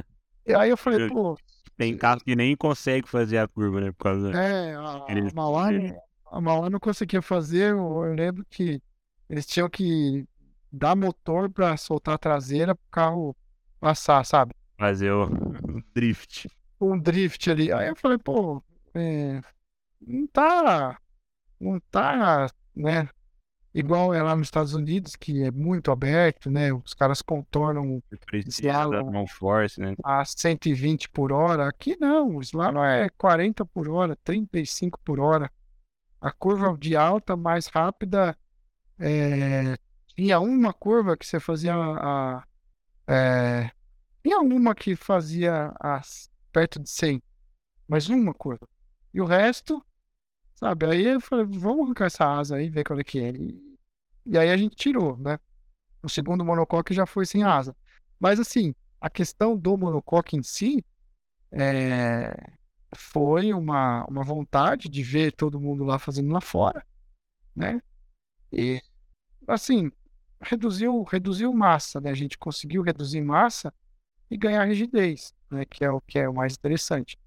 Então, a partir de, de 2017, a gente começou a fazer, né, é, a gente chegou a fazer uma segunda geração depois desse primeiro, né, porque primeiro só começou a combustão. Aí depois, na segunda geração, a gente já fez um monocoque para fazer o combustão e o elétrico. E agora a gente está indo para a terceira geração, né? Ele está e isso tudo moldes diferentes, né? Assim, é. o processo vocês levaram em mono, é, monoclave ou forno? Algum... É, autoclave. É, autoclave, a gente, falei errado aí. É, a gente. A gente faz. O primeiro molde a gente fez em casa mesmo, sabe? A gente fez. Juntou as placas, fomos lixando, cortando, foi feito na mão. Daí, lógico que não ficou assim, né? É, primazia, né? Uhum. É, a gente teve muito trabalho. Daí o segundo molde, a gente já falou, não, vamos é, fazer uma usinagem, né? Então você sabe aquelas CNC gigantescas, né? Que faz o tamanho de um carro. Aí você passa o desenho e eles usinam, né? O, o CNC que aí vai garantir todas as superfícies, né? Porque é complicado o monocoque, porque assim, se sai 2 milímetros fora, é o, é o, seu ponto de ancoragem da suspensão que fica fora. Aí a sua geometria é. complica, né? Então é, aí a gente. O de carga já fica fora, né? É. Aí a gente fez o segunda geração, fez fora, né? No, no molde, né? O molde usinado, que precisava de um CNC três eixos ali, né? Para fazer as, as. E, e também precisava ser grande, né? Porque você até tem condições de fazer em casa pedaços pequenos, mas aí você vai colando, daí já também não, você não garante muita precisão, né? E, e aí a gente, e a gente levava, a gente não tem autoclave, né? E aí a gente leva para o nosso patrocinador, né? Que é a Imbra, é, que faz é, os blindados também, né? E faz também muita peça para Embraer, né? Peça de aeronáutica, então eles têm um know-how bem bem forte aí com essa parte de laminação, de materiais. É. E, e aí a gente, a gente levava a gente levava lá o molde, né, que a gente fazia fora, a gente levava lá para usar o autoclave deles, né? A, até hoje, né? E aí a gente está, inclusive, estamos no processo do, de fabricação do nosso monocoque que vai ser usado a terceira geração, né? Que vai ser usado na, na competição agora de 2023. Legal demais, cara. Eu acho que ainda são só a equipe de vocês, né? É só a equipe é. de vocês que, no Nacional que tem. No Brasil, é. No Brasil só nosso. É... A Mala a Mala tentou fazer já, assim, gente. Até era mestrado do Kurilov lá na. Mas aí eu acho que. Não sei, eles, eles desistiram e eles estão no tubular, vai ser tubular esse ano também. É, que eu saiba, ninguém vai. A Facens É, isso, chegou. isso que eu ia comentar. Lá atrás teve um, um da V8, né? Foi, ele- eles foi o seguinte. Eu tava lá. É, foi no ano seguinte. Eu tava lá e eu vi. Foi no ano seguinte que eles ganharam, né? Então eles ganharam em 2007, né? O ano que a gente tava falando. E aí em 2008 eles chegaram com o monocoque. É, só que, assim, eles eles não correram com, eles levaram, apresentaram design tudo, mas eles não correram com esse monocoque. É, 2008 não foi, eles correram com tubular. Eu não sei, aí eu não sei o que aconteceu, talvez tenha que resgatar alguém lá da equipe, né? É, Mais detalhes, né? é, mas assim, eu, eu lembro, chamou muita atenção porque, bom, era o, era o campeão, então era o carro que chegou com o número 1 lá. Naturalmente, todo mundo vai olhar para o número 1, né? A Facens, Sim. pô, eles estavam, né, tinham ido muito bem, né, tinha uma equipe boa. Então, assim, já era um carro que a gente ia olhar. E aí chegou de, de, de né, com compósito, tudo, então a gente já ficou meio, né, nossa, tal. E, e aí a gente foi ver, a gente perguntou. Eu lembro que alguém, agora, lógico, não vou saber quem, mas é, falaram assim: ah, ficou mais pesado. Aí até eu fiquei pensando, pô, mas ficou mais pesado, né? Então qual que é a vantagem, né? E lógico, se você não tomar cuidado, fica mesmo mais pesado. Ainda mais Já. a primeira vez que você está fazendo, que você vai pecar pelo excesso em várias coisas, né? Essas E- resina, né? É muita coisa, processo e é um processo muito muito difícil, né? E então eu lembro disso. Eu lembro que chegou o carro, levaram, mas não, correu. Aí eu não sei o que que aconteceu, tá? Mas é, isso foi em 2008. E, e aí, assim, depois daquilo lá, todo mundo no tubular, tubular, tubular, né? E a gente também, tubular. E, e aí a gente resolveu em 2017, 16, mas só para correr em 17. Aí dali para frente a gente foi só com monocoque, né? E ah, é é diferente, é, é muito leve, realmente é um negócio muito leve, muito leve, muito resistente e muito caro. Exatamente. É muito caro. Assim, eu acho que, pô, eu vou tentar é, convidar alguém da, da Facens aí pra Uhum. Essa história com detalhes É, seria desse legal ano. seria legal.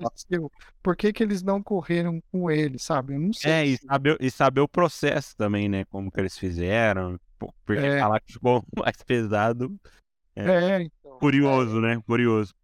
É, eu tô falando assim porque foi conversa de bastidor daquela época, tá? Ah, sim. Não, Não é sim. uma formação, mas não sei, eu realmente eu, eu tenho curiosidade para saber também o que, que aconteceu lá, o que eles fizeram. Bom, Rafael, cara, vamos, então partir aí pra esse ano, cara. Porque eu tava lá na competição, né? E eu te vi pilotando o Fórmula. Aí o pessoal vai, vai se perguntar, mas não é orientador? Não, é pulseira de piloto, mesmo aluno de doutorado, pós-graduação. Ah. Aí você estendeu esse envolvimento aí. É um virou privilégio. piloto. É um privilégio, acho que a pessoa poder fazer o que gosta, né? É, Eu sempre gostei de, de dirigir kart, né? Carro de corrida, carro, gosto muito. E eu acho que eu consigo contribuir bem. E, e lógico, né? é, eu, é, a gente tava, todo mundo, né? Tava com uma equipe que o pessoal é, era muito novo, né? Por conta da pandemia, né? De ter ficado mais de dois anos parado. E aí a galera não tinha muita vivência de, de, de, de, de competição, de pista, de, dessas coisas, né? E aí eu acabei, acabei conversando com eles, né? Eu fui no teste lá, falei, ó, é, eu já tô, tô velho, né? Já tô, não sou tão leve que nem vocês, tal. Mas eu tenho experiência, né? E, e assim, eu andei um pouco no carro, não me senti confortável no carro, né? Tá, tá, a ergonomia dele não tava legal. E aí eu pedi para mudar a posição de volante, posição de algumas coisas lá.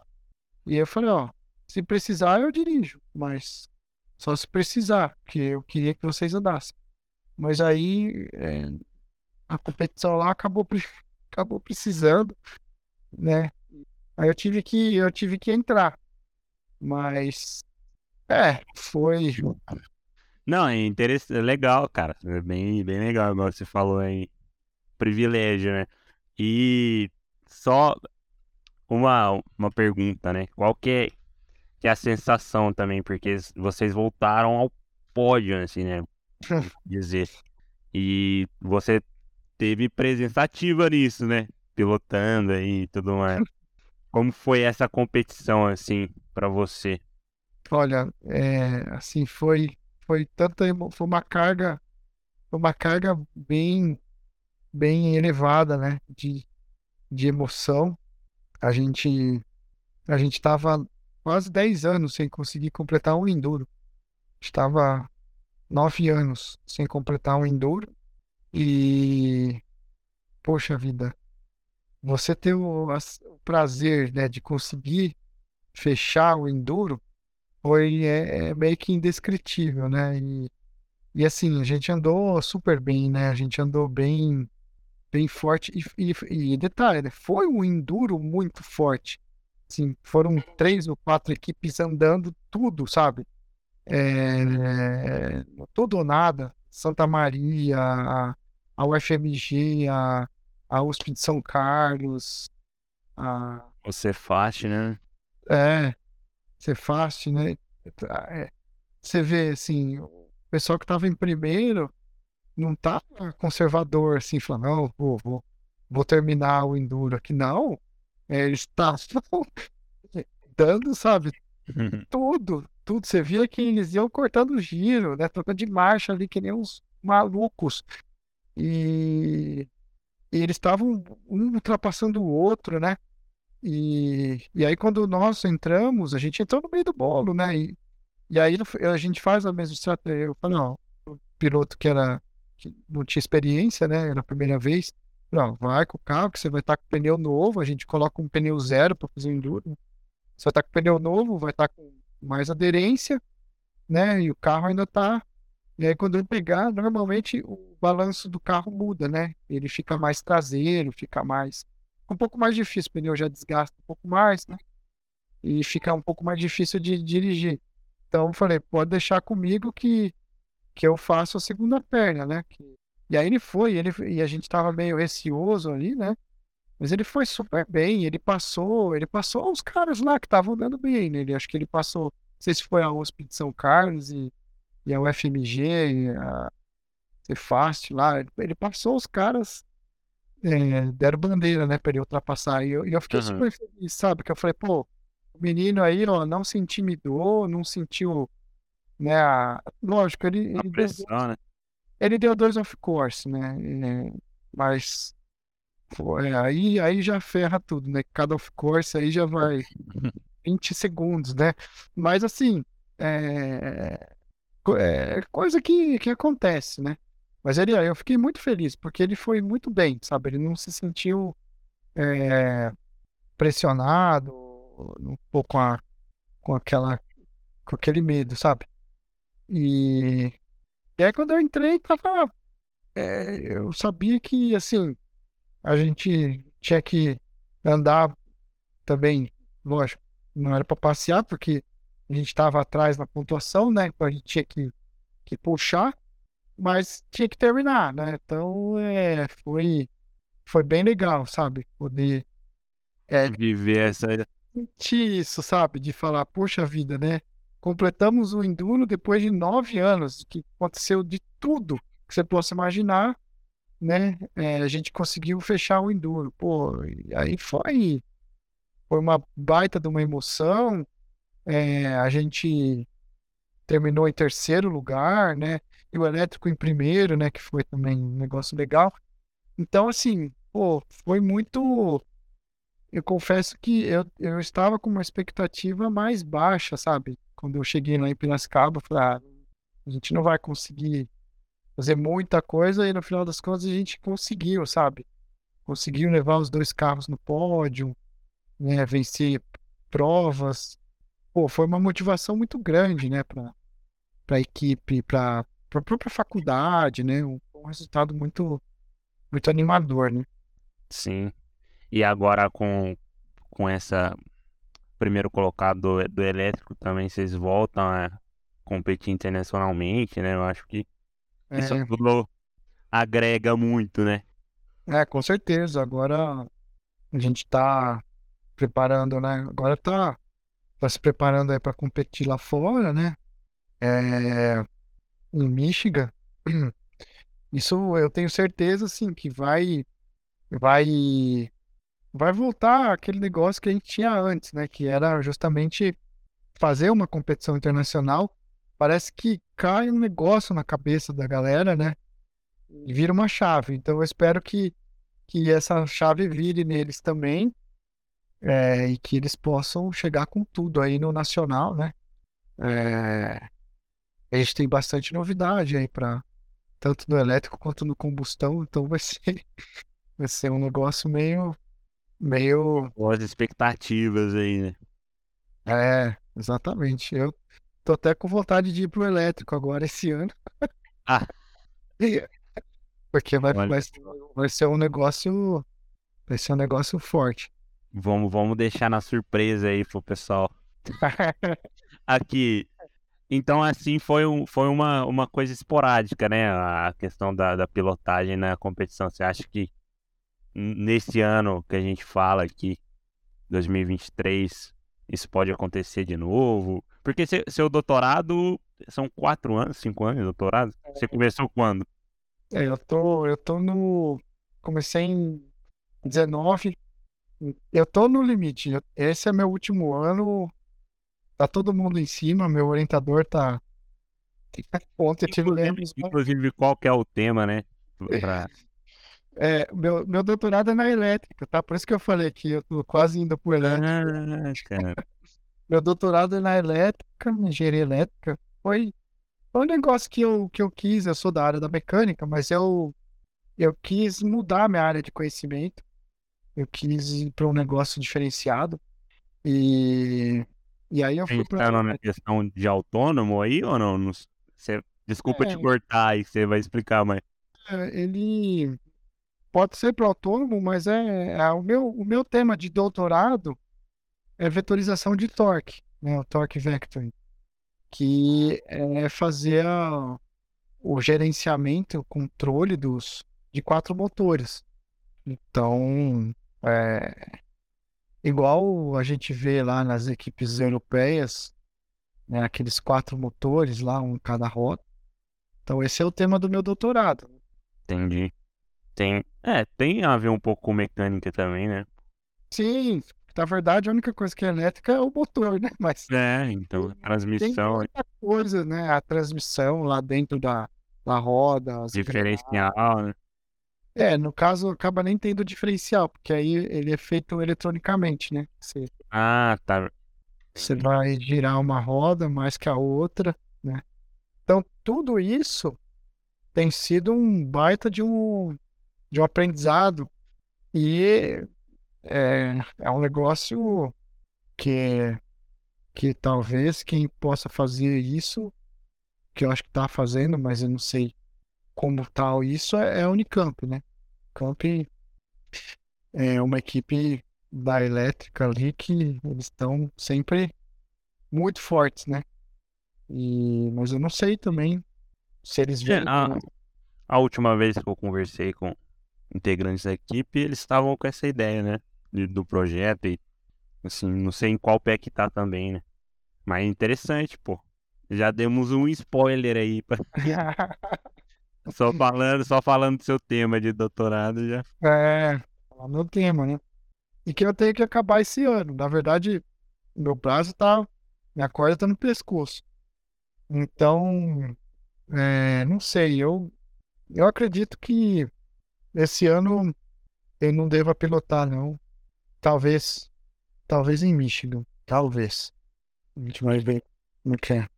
É que eu, eu, eu falo pro pessoal o seguinte, eu falo, pô, vocês são todos jovens, né? Vocês são pelo menos 20 quilos mais leve que eu. Vocês têm que ser mais rápido que eu, sabe? Se vocês não estão mais rápido que eu, vocês têm algum problema. Então eu meio que viro uma nota de corte. Eu falo, ó, tem, tem que andar mais rápido que eu, pô. Senão não dá, né? É boa. E aqui, só, é, só pra. A gente tá indo pra parte final aqui do podcast, né? Só pra não. Eu acho que é interessante também falar um pouco dessa parte de, carreira, né? Hoje você é professor da FEI, mas eu Hum. imagino que você, igual você comentou que tinha que dividir o tempo do mestrado com o que você trabalhava, né? É. Pra falar um pouco e talvez dar, sei lá, o, o- como, onde você começou a trabalhar antes de ser Uhum. professor, né? E por que a vocação do, do professor? Eu acho que tá meio intrínseco na conversa que a gente teve, né? Mas E, é, é, ah, como eu disse lá no começo, né? Eu sempre gostei muito de carro, sempre gostei é, de corridas, né? E aí eu sempre me vi nesse meio automotivo. E de fato, sim, quando eu me formei, eu já comecei a trabalhar na indústria automotiva. E assim, passei por três montadoras, né? Eu passei pela Volkswagen, comecei na Volkswagen, mas a Volkswagen em caminhões e ônibus, né? Depois eu mudei para Ford, é, trabalhei três anos lá no, no campo de provas, então era lugar lá, é, é meio que uma fazenda lá que tem a pista de teste que fica em Tatuí. É, e aí depois eu, eu fui para Peugeot Citroën, né, PSA, que agora virou Stellantis, né, que juntou com o grupo da Fiat. E eu fiquei 14, 13 anos na, na PSA. E, e aí, é, foi assim, e foi lá, lá que eu, que eu tava mais envolvido nessa parte de motores, que foi onde eu comecei a, a lecionar lá na FEI, né? E, hoje você leciona na FEI nessa parte de motor a combustão. então. É, motor a combustão, exatamente. Por isso que eu falei, eu quis sair da minha, minha área de conhecimento, né? Minha zona de conforto ali, fui um negócio de elétrica, né? Foi, foi bem, foi bem diferente, assim, para mim, mas é o que eu queria ampliar meus conhecimentos também, né? E, e lógico, tá envolvido com carro, né? Uma coisa, um conceito diferente. E, e aí eu, ah, depois de mais de 17 anos na indústria automotiva, eu resolvi mudar um pouco minha, minha, minha vida ali e eu acabei saindo, né? Foi bem, foi um mês antes da pandemia começar, eu resolvi largar, né, a indústria e me dedicar só para a faculdade e outros projetos pessoais ainda que eu estou fazendo. E, e aí eu, eu me desliguei da indústria, né? Hoje eu não estou mais trabalhando para a indústria, mas eu tenho muita, muito contato, né? Tem muito, muito relacionamento, né? E, e às vezes isso ajuda bastante, sabe? A, a questão do, do fórmula, porque tudo que a gente precisa, ah, fala com o fornecedor da, disso, daquilo, disso. E eu conheço o pessoal das fábricas, da engenharia, e aí sempre isso é, isso é muito valioso, sabe? É, você teve o contato com os fornecedores, né? Enfim, É, é então é, é um negócio eu sei esse que. Fora, É. fora os outros. outros, né, foram 17 anos. Então, assim, pô, é, é super, super legal, sabe? É uma, uma experiência muito boa. E, lógico, eu vejo, eu vejo as montadoras, essa indústria aí, sempre valorizando muito o projeto, né? E, por exemplo, para contratar, né? é, e como eu vi essa equipe, né, já de muitos anos, né? Eu acompanhei muitos alunos, né? Que na, na época eu já estava na indústria, mas os caras estavam tudo estudando. E, e aí muitos eu indiquei, né? Muitos eu vi entrar e eu vejo hoje onde eles estão, sabe? E isso é muito legal. É, acho que é, esse é um dos grandes negócios assim que você fala, pô, olha como que a pessoa evoluiu, olha como que a pessoa é, se, se desenvolveu, né? Ele chegou, não sabia nem o que era uma chave de fenda, sabe? E aí depois Uhum. saiu, sabe, com conhecimento muito grande. Então, pô, é, é uma satisfação enorme.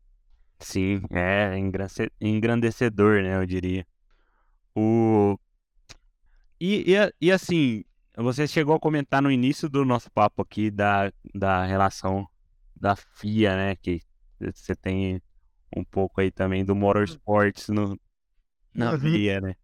É, É, como que começou essa, esse envolvimento seu com, com a Fórmula 1 de São Paulo e, assim, talvez outras categorias, não sei.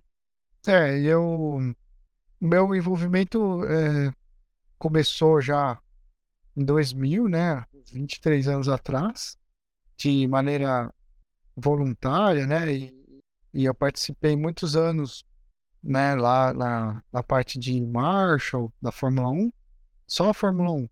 E aí depois eu conheci um, um amigo meu lá na Peugeot, né? Que, que trabalhava na comissão técnica, né? Que é o Clóvis Matsumoto. E ele me convidou para trabalhar com ele lá na comissão técnica. Que aí sim a gente é, é o braço direito da FIA, né? Que a FIA ela não, não consegue cuidar de todos os detalhes, né? Senão ela teria um efetivo muito grande, né? E aí eles preferem fazer algumas coisas com as equipes locais, né? Que é essa parte de scrutineering, né? Os scrutineers são locais, né? Então cada país que vai tem a equipe de scrutineers. Hum, E aí eu faço parte dessa equipe, né? Já tem a, desde 2000 e o- 2009. E, e aí, é, assim, independente do, do né, quando mudou o promotor, tudo, a gente mantém uma equipe lá que é, que é uma equipe que, que tá lá sempre trabalhando, né? É, e aí é muito bacana, porque, ah, você tá em contato com cate- categoria máxima, né, do, automobilismo mundial, então, pô, não tem muito o que dizer, né? O quanto que a gente é, aprende, né? E, e contribui ao mesmo tempo, né? E engrandece, então é, é muito legal, muito legal. legal, massa, cara. Enfim, eu acho que eu tenho um- um- uma última Ah, dúvida, curiosidade, cara. Que eu nunca cheguei a perguntar a nenhum feiano aí. Vou perguntar pra você. Que é a questão do Saboia. Eu não sei se é uma homenagem. Eu sempre vejo assim esse, esse grito, né? Não sei. Ou frase. Não sei se é só Saboia ou. é, é, enfim. o, o Saboia é o padre, né? Que foi o fundador da PEN, né? Ah, não sabia, ó. Informação. Entendi. Ele, ele é o padre que, que fundou, né? E é, inclusive é Fundação Educacional Padre Saboia de Medeiros, né? Que Ah, o nome. E aí, o pessoal, é, o pessoal começou, começou a, a, a fazer brinde, né? Assim, quando a gente, quando a gente é, ia jantar, né? Assim, quando a gente ia, é, vamos fazer um brinde ao Saboia, né? Começou, começou assim, né? A gente ia jantar lá quando a gente ia para os Estados Unidos, ou depois passou assim toda a viagem né, de competição, que tá todo mundo reunido, jantando e tal. Ah, brinde ao Saboia, e todo mundo Saboia, né? Então ficou meio assim, né? E, aí virou meio que um grito de guerra, né? De, de Sim. é, o pessoal falava fei, fei, fei, Saboia, né? Um, dois, três, Saboia. Tipo, é um, é um grito de guerra, igual o pessoal tem aí, né? Várias equipes têm aquele grito de guerra. Aí é o Saboia, mas aí em homenagem, né, ao padre que fundou, lógico, hoje ele não, não está mais aqui entre nós, né? Mas o até depois eles fizeram um adesivo, pegaram a foto assim do Saboia, né? E aí, não sei se você chegou já a ver esse adesivo aí. Então, já com um capacete, né? Um capacete de toquinho. Isso é o- lá, é o pai, é um é o pai. padre. Saboia, Então tá acreditando, ele tá, acho que tá meio de batina, assim, você viu a golinha fechada ali, sabe? E é o padre pilotando, assim, né? E aí fizeram o desenho, aí fizeram o adesivo, cola o adesivo no carro, né? E hoje até o padre, né, que é o presidente da fundação, né, ele comenta, né, ele fala, ah, o pessoal, né, é, leva a homenagem, né, ao, nosso fundador aí da FEI, tudo. Então é, é mais uma homenagem mesmo. Entendi. Eu imaginava que era um, uma homenagem, mas não, não tinha essa informação aí, cara. É, o padre. Interessante. É, é. Bom, Rafael, eu acho que é isso, né? Eu não sei se ficou alguma coisa que a gente deixou de falar ou que você, é, você... queira acrescentar. Só tem a agradecer.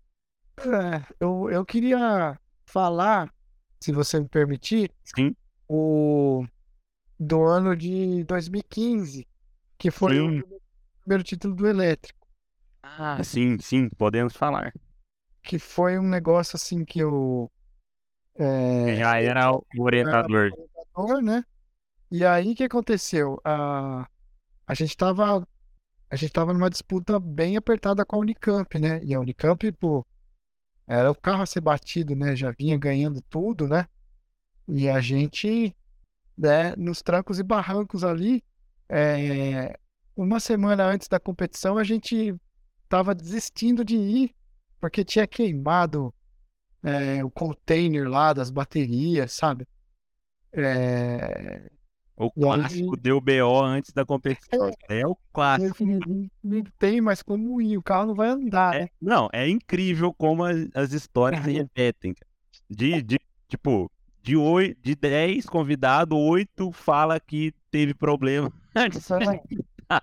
foi, foi um negócio assim. E aí a gente tava assim, meu, não tem o que fazer, porque não tem bateria, o carro não anda, né? Você vai lá fazer o quê? Né? Então tava quase não indo.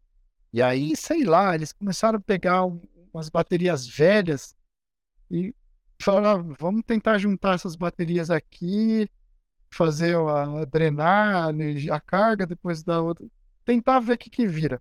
E, e conseguiram salvar ali uh, as baterias, pegaram umas, mas sim, tinha confiança, né? Mas andava, funcionava. Funcionava. E aí foi é, a gente foi pra competição, sabe? Totalmente descrente, assim, que aquilo lá fosse funcionar. De algum resultado expressivo aí. Só que aí a gente foi fazendo as provas e a gente foi indo bem, né?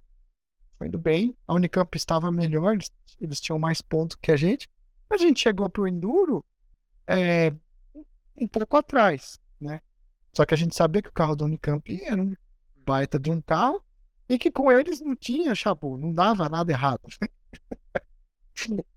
Lógico, quem tá lá dentro sabe como é que é, mas assim, é. não, não vamos contar que eles não vão terminar, porque eles vão terminar. Não vamos contar que eles vão andar devagar, porque eles vão andar devagar, né? Então a gente falou, pô, mas como é que nós vamos fazer, né? Como é que a gente vai andar mais rápido que eles? A gente não sabe, nossa bateria não vai dar, dar conta do recado, né? É, a gente pegou um monte de sucata aí que tava já condenada para ser reciclada. E aí, bom, a gente deu a, a felicidade de fazer o melhor tempo que eles no autocross, e aí a gente largou depois. Então, como a gente ia andar depois, eu falei com o pessoal, falei, ó, o negócio é o seguinte, eu só quero um rádio, um cronômetro e um caderno. Só preciso disso. Eu vou ficar, ficar de olho.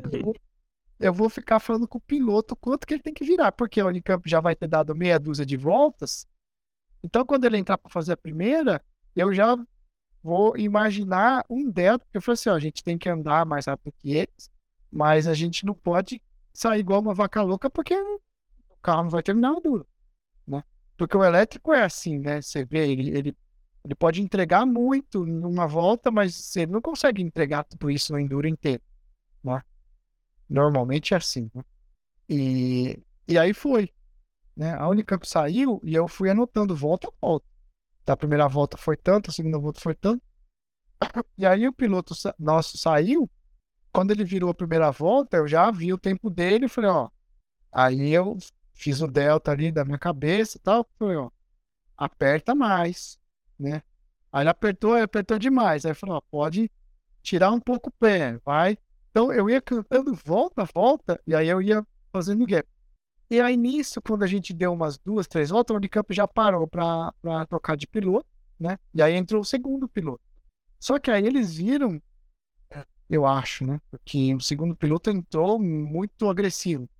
Acho que eles sentiram que a gente tava bem rápido. E aí isso, acho que eles falaram pro cara lá, ó, aperta, né? Só que é, o que o cara apertava, eu sabia o quanto ele apertou. Então eu já sabia eu tinha mais tempo para eu equilibrar aquele delta, sabe? Você estava ali no trackside é, comunicando com o piloto. É, os caras estavam me chamando de Ross Brown, né? O rei da estratégia. foi, meu, foi muito no, sabe, no cronômetro ali, né? E, e porque também é, porque é fácil falar, dá tudo que pode. Quando se fala dá tudo que pode, o cara pode, mas se ele desse tudo que pode, ele não ia chegar. Né? A gente tinha um medo que a gente não tinha muito. Hoje a gente consegue ver bateria, a gente consegue ver um monte de coisa. Naquela época não tinha nada. Nada. E, e aí foi, cara. A gente, a gente fez né, as, as, o percurso inteiro, né, as, as 11 voltas de cada piloto, né, as 22 voltas no final. E, e assim, quando terminou, assim, lógico, todo mundo comemorou porque terminamos, né? Primeira coisa. E aí eu falei, olha, eu acho que vai dar, porque vocês tiraram um bom gap aí da, da Unicamp, que isso aí no final das contas, aí, lógico que depende de outros, né, a volta de outras pessoas para fazer, mas a planilha você já tem uma ideia, né, e aí, uhum. cara, foi, foi o primeiro título nosso, né, e foi, pô, foi um título bem, ah, pô, que é né, ganhando da Unicamp, era um carro muito rápido, era uma equipe muito talentosa, com muita experiência. Era tipo a gente do combustão, né? Ganhou um monte seguido também, né? Eram eles, né? Então foi um negócio bem bem bacana, assim, uma vitória V maiúsculo assim e, a, a estratégia. E no, né? e no combustão em 2015 vocês chegaram a levar? Não, não, não não, combustão, ele soltou. 2015 tava legal, tava andando super bem, mas soltou o conector da bobina. Daí matou. Tem umas voltas on-board do Kira lá, meu, andando muito bem no Enduro, mas. O carro parando. O carro parou, foi guinchado, foi. Foi uma tristeza, mas que foi alegria compensada com pelo elétrico aí. né? É, agora eu tô lembrando do, da história do Fabinho, o Fabinho contou. É... Que foi a tristeza do combustão, aí depois a é... surpresa do elétrico. Ele foi é... cortado, que ele tava é. tentando resolver o, o. É, exatamente. Exatamente, foi isso, né? Que realmente é, foi uma vitória bem apertada, mas na, na estratégia, né? Foi bem, foi bem legal. Aquele dia foi muito bacana. Eu queria ter guardado aquele caderno, porque foi. Pô, uma... da estratégia aí. É, cara, mas foi, foi pro saco, mas foi, foi muito legal. Da hora demais, cara. Ó, Experiência Trackside. É. Bom, Rafael. Enfim, espero ter mais convidados feianos aí, né? Porque é uma história que não dá pra é, aí pouco gente... tempo também. Não, tem muita gente. Aí o Jean, acho que tem que chamar o Jean. Sim. É, a gente. Você já falou com o Kira, né? O Kira é o, um dos mais. É, o nome Kira também é outro sinônimo também de fé. É. Mas vamos vai, vai, não vai faltar oportunidade, né? A gente, não, não. por exemplo, nessa série aí, estamos no ano de 2007, mas todos os convidados que vêm aqui têm uma história a mais para contar e a gente acaba estendendo os anos. Sim. Mas no mais é isso. Eu gostaria de agradecer, pô, demais aqui sua presença. Valeu, valeu. Como eu falei, foi bem requisitado aí pelos feianos, não feianos. É, Tem que chamar o Rafael. é. E Tá, muito obrigado aí. Deixa um, um tempo aí se você quiser falar algo para os alunos da FEI, alguma coisa, alguma uma palavra final aí, Rafael. Ah, legal.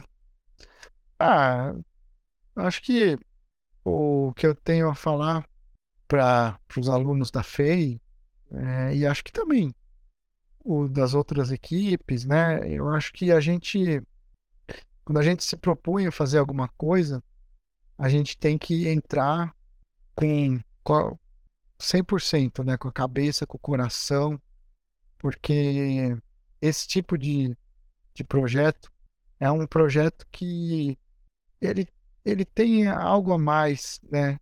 Em termos de entrega, né? Você não, não dá só para participar, porque se você participar, você vai passar batido, né? Agora, Você tem que realmente fazer parte, né? Você tem que ser a pessoa que está lá para fazer a diferença, né? Então, a todos que têm dúvidas, né? Ou que estão começando, né? Ou que de repente ainda nem entraram na faculdade, mas já conhecem o projeto e querem fazer parte. Eu só tenho a dizer que vale muito a pena a, a experiência de vida que vocês vão ter, ela vai ser é, vai ser algo que é, dificilmente você vai vivenciar algo parecido. né? E eu converso com eu tenho bom, como eu já tenho mais de 20 anos aí, né, com as equipes, e eu converso com muita gente que fez parte da equipe, né, tanto de fórmula quanto de baixa, e você conversa com cada um deles, todos falam a mesma coisa. E assim, pessoas que moram fora do Brasil, pessoas que moram no Brasil, pessoas que trabalham com coisas legais, automobilística, aeronáutica, ou estão no mercado financeiro, não importa. Quando a gente olha para trás, principalmente os que são mais velhos, que já viveram muito mais coisas, eles falam: olha, a época que eu fui mais feliz foi quando eu fazia parte do projeto, porque era um negócio assim, né, é, único, né, sem, sem fronteiras, sem limites, é, onde era mais o nosso esforço, a nossa dedicação do que qualquer outra é, combinação, politicagem, estratégia, enfim. É, então, é, é mais ou menos igual quando fizeram aquela pergunta para o Senna, né? Que época que ele tinha mais saudade, né? O piloto que mais desafiou ele, e ele lembrou do tempo de kart dele. né? Não da Fórmula 1, mas do kart, né? Então você pode pegar as pessoas super bem-sucedidas na profissão, tudo, mas eles vão lembrar com muito carinho dessa fase aí. E aí o que eu falo é isso, é quem entrar de cabeça, quem se dedicar, vai levar uma bagagem que vai servir, logicamente, para a carreira, mas muito mais para a formação da pessoa, né, da, da, as amizades que vão ser geradas, o, o vínculo para poder motivar é, e, a fazer acontecer algo que estava só no papel e ser criado, né?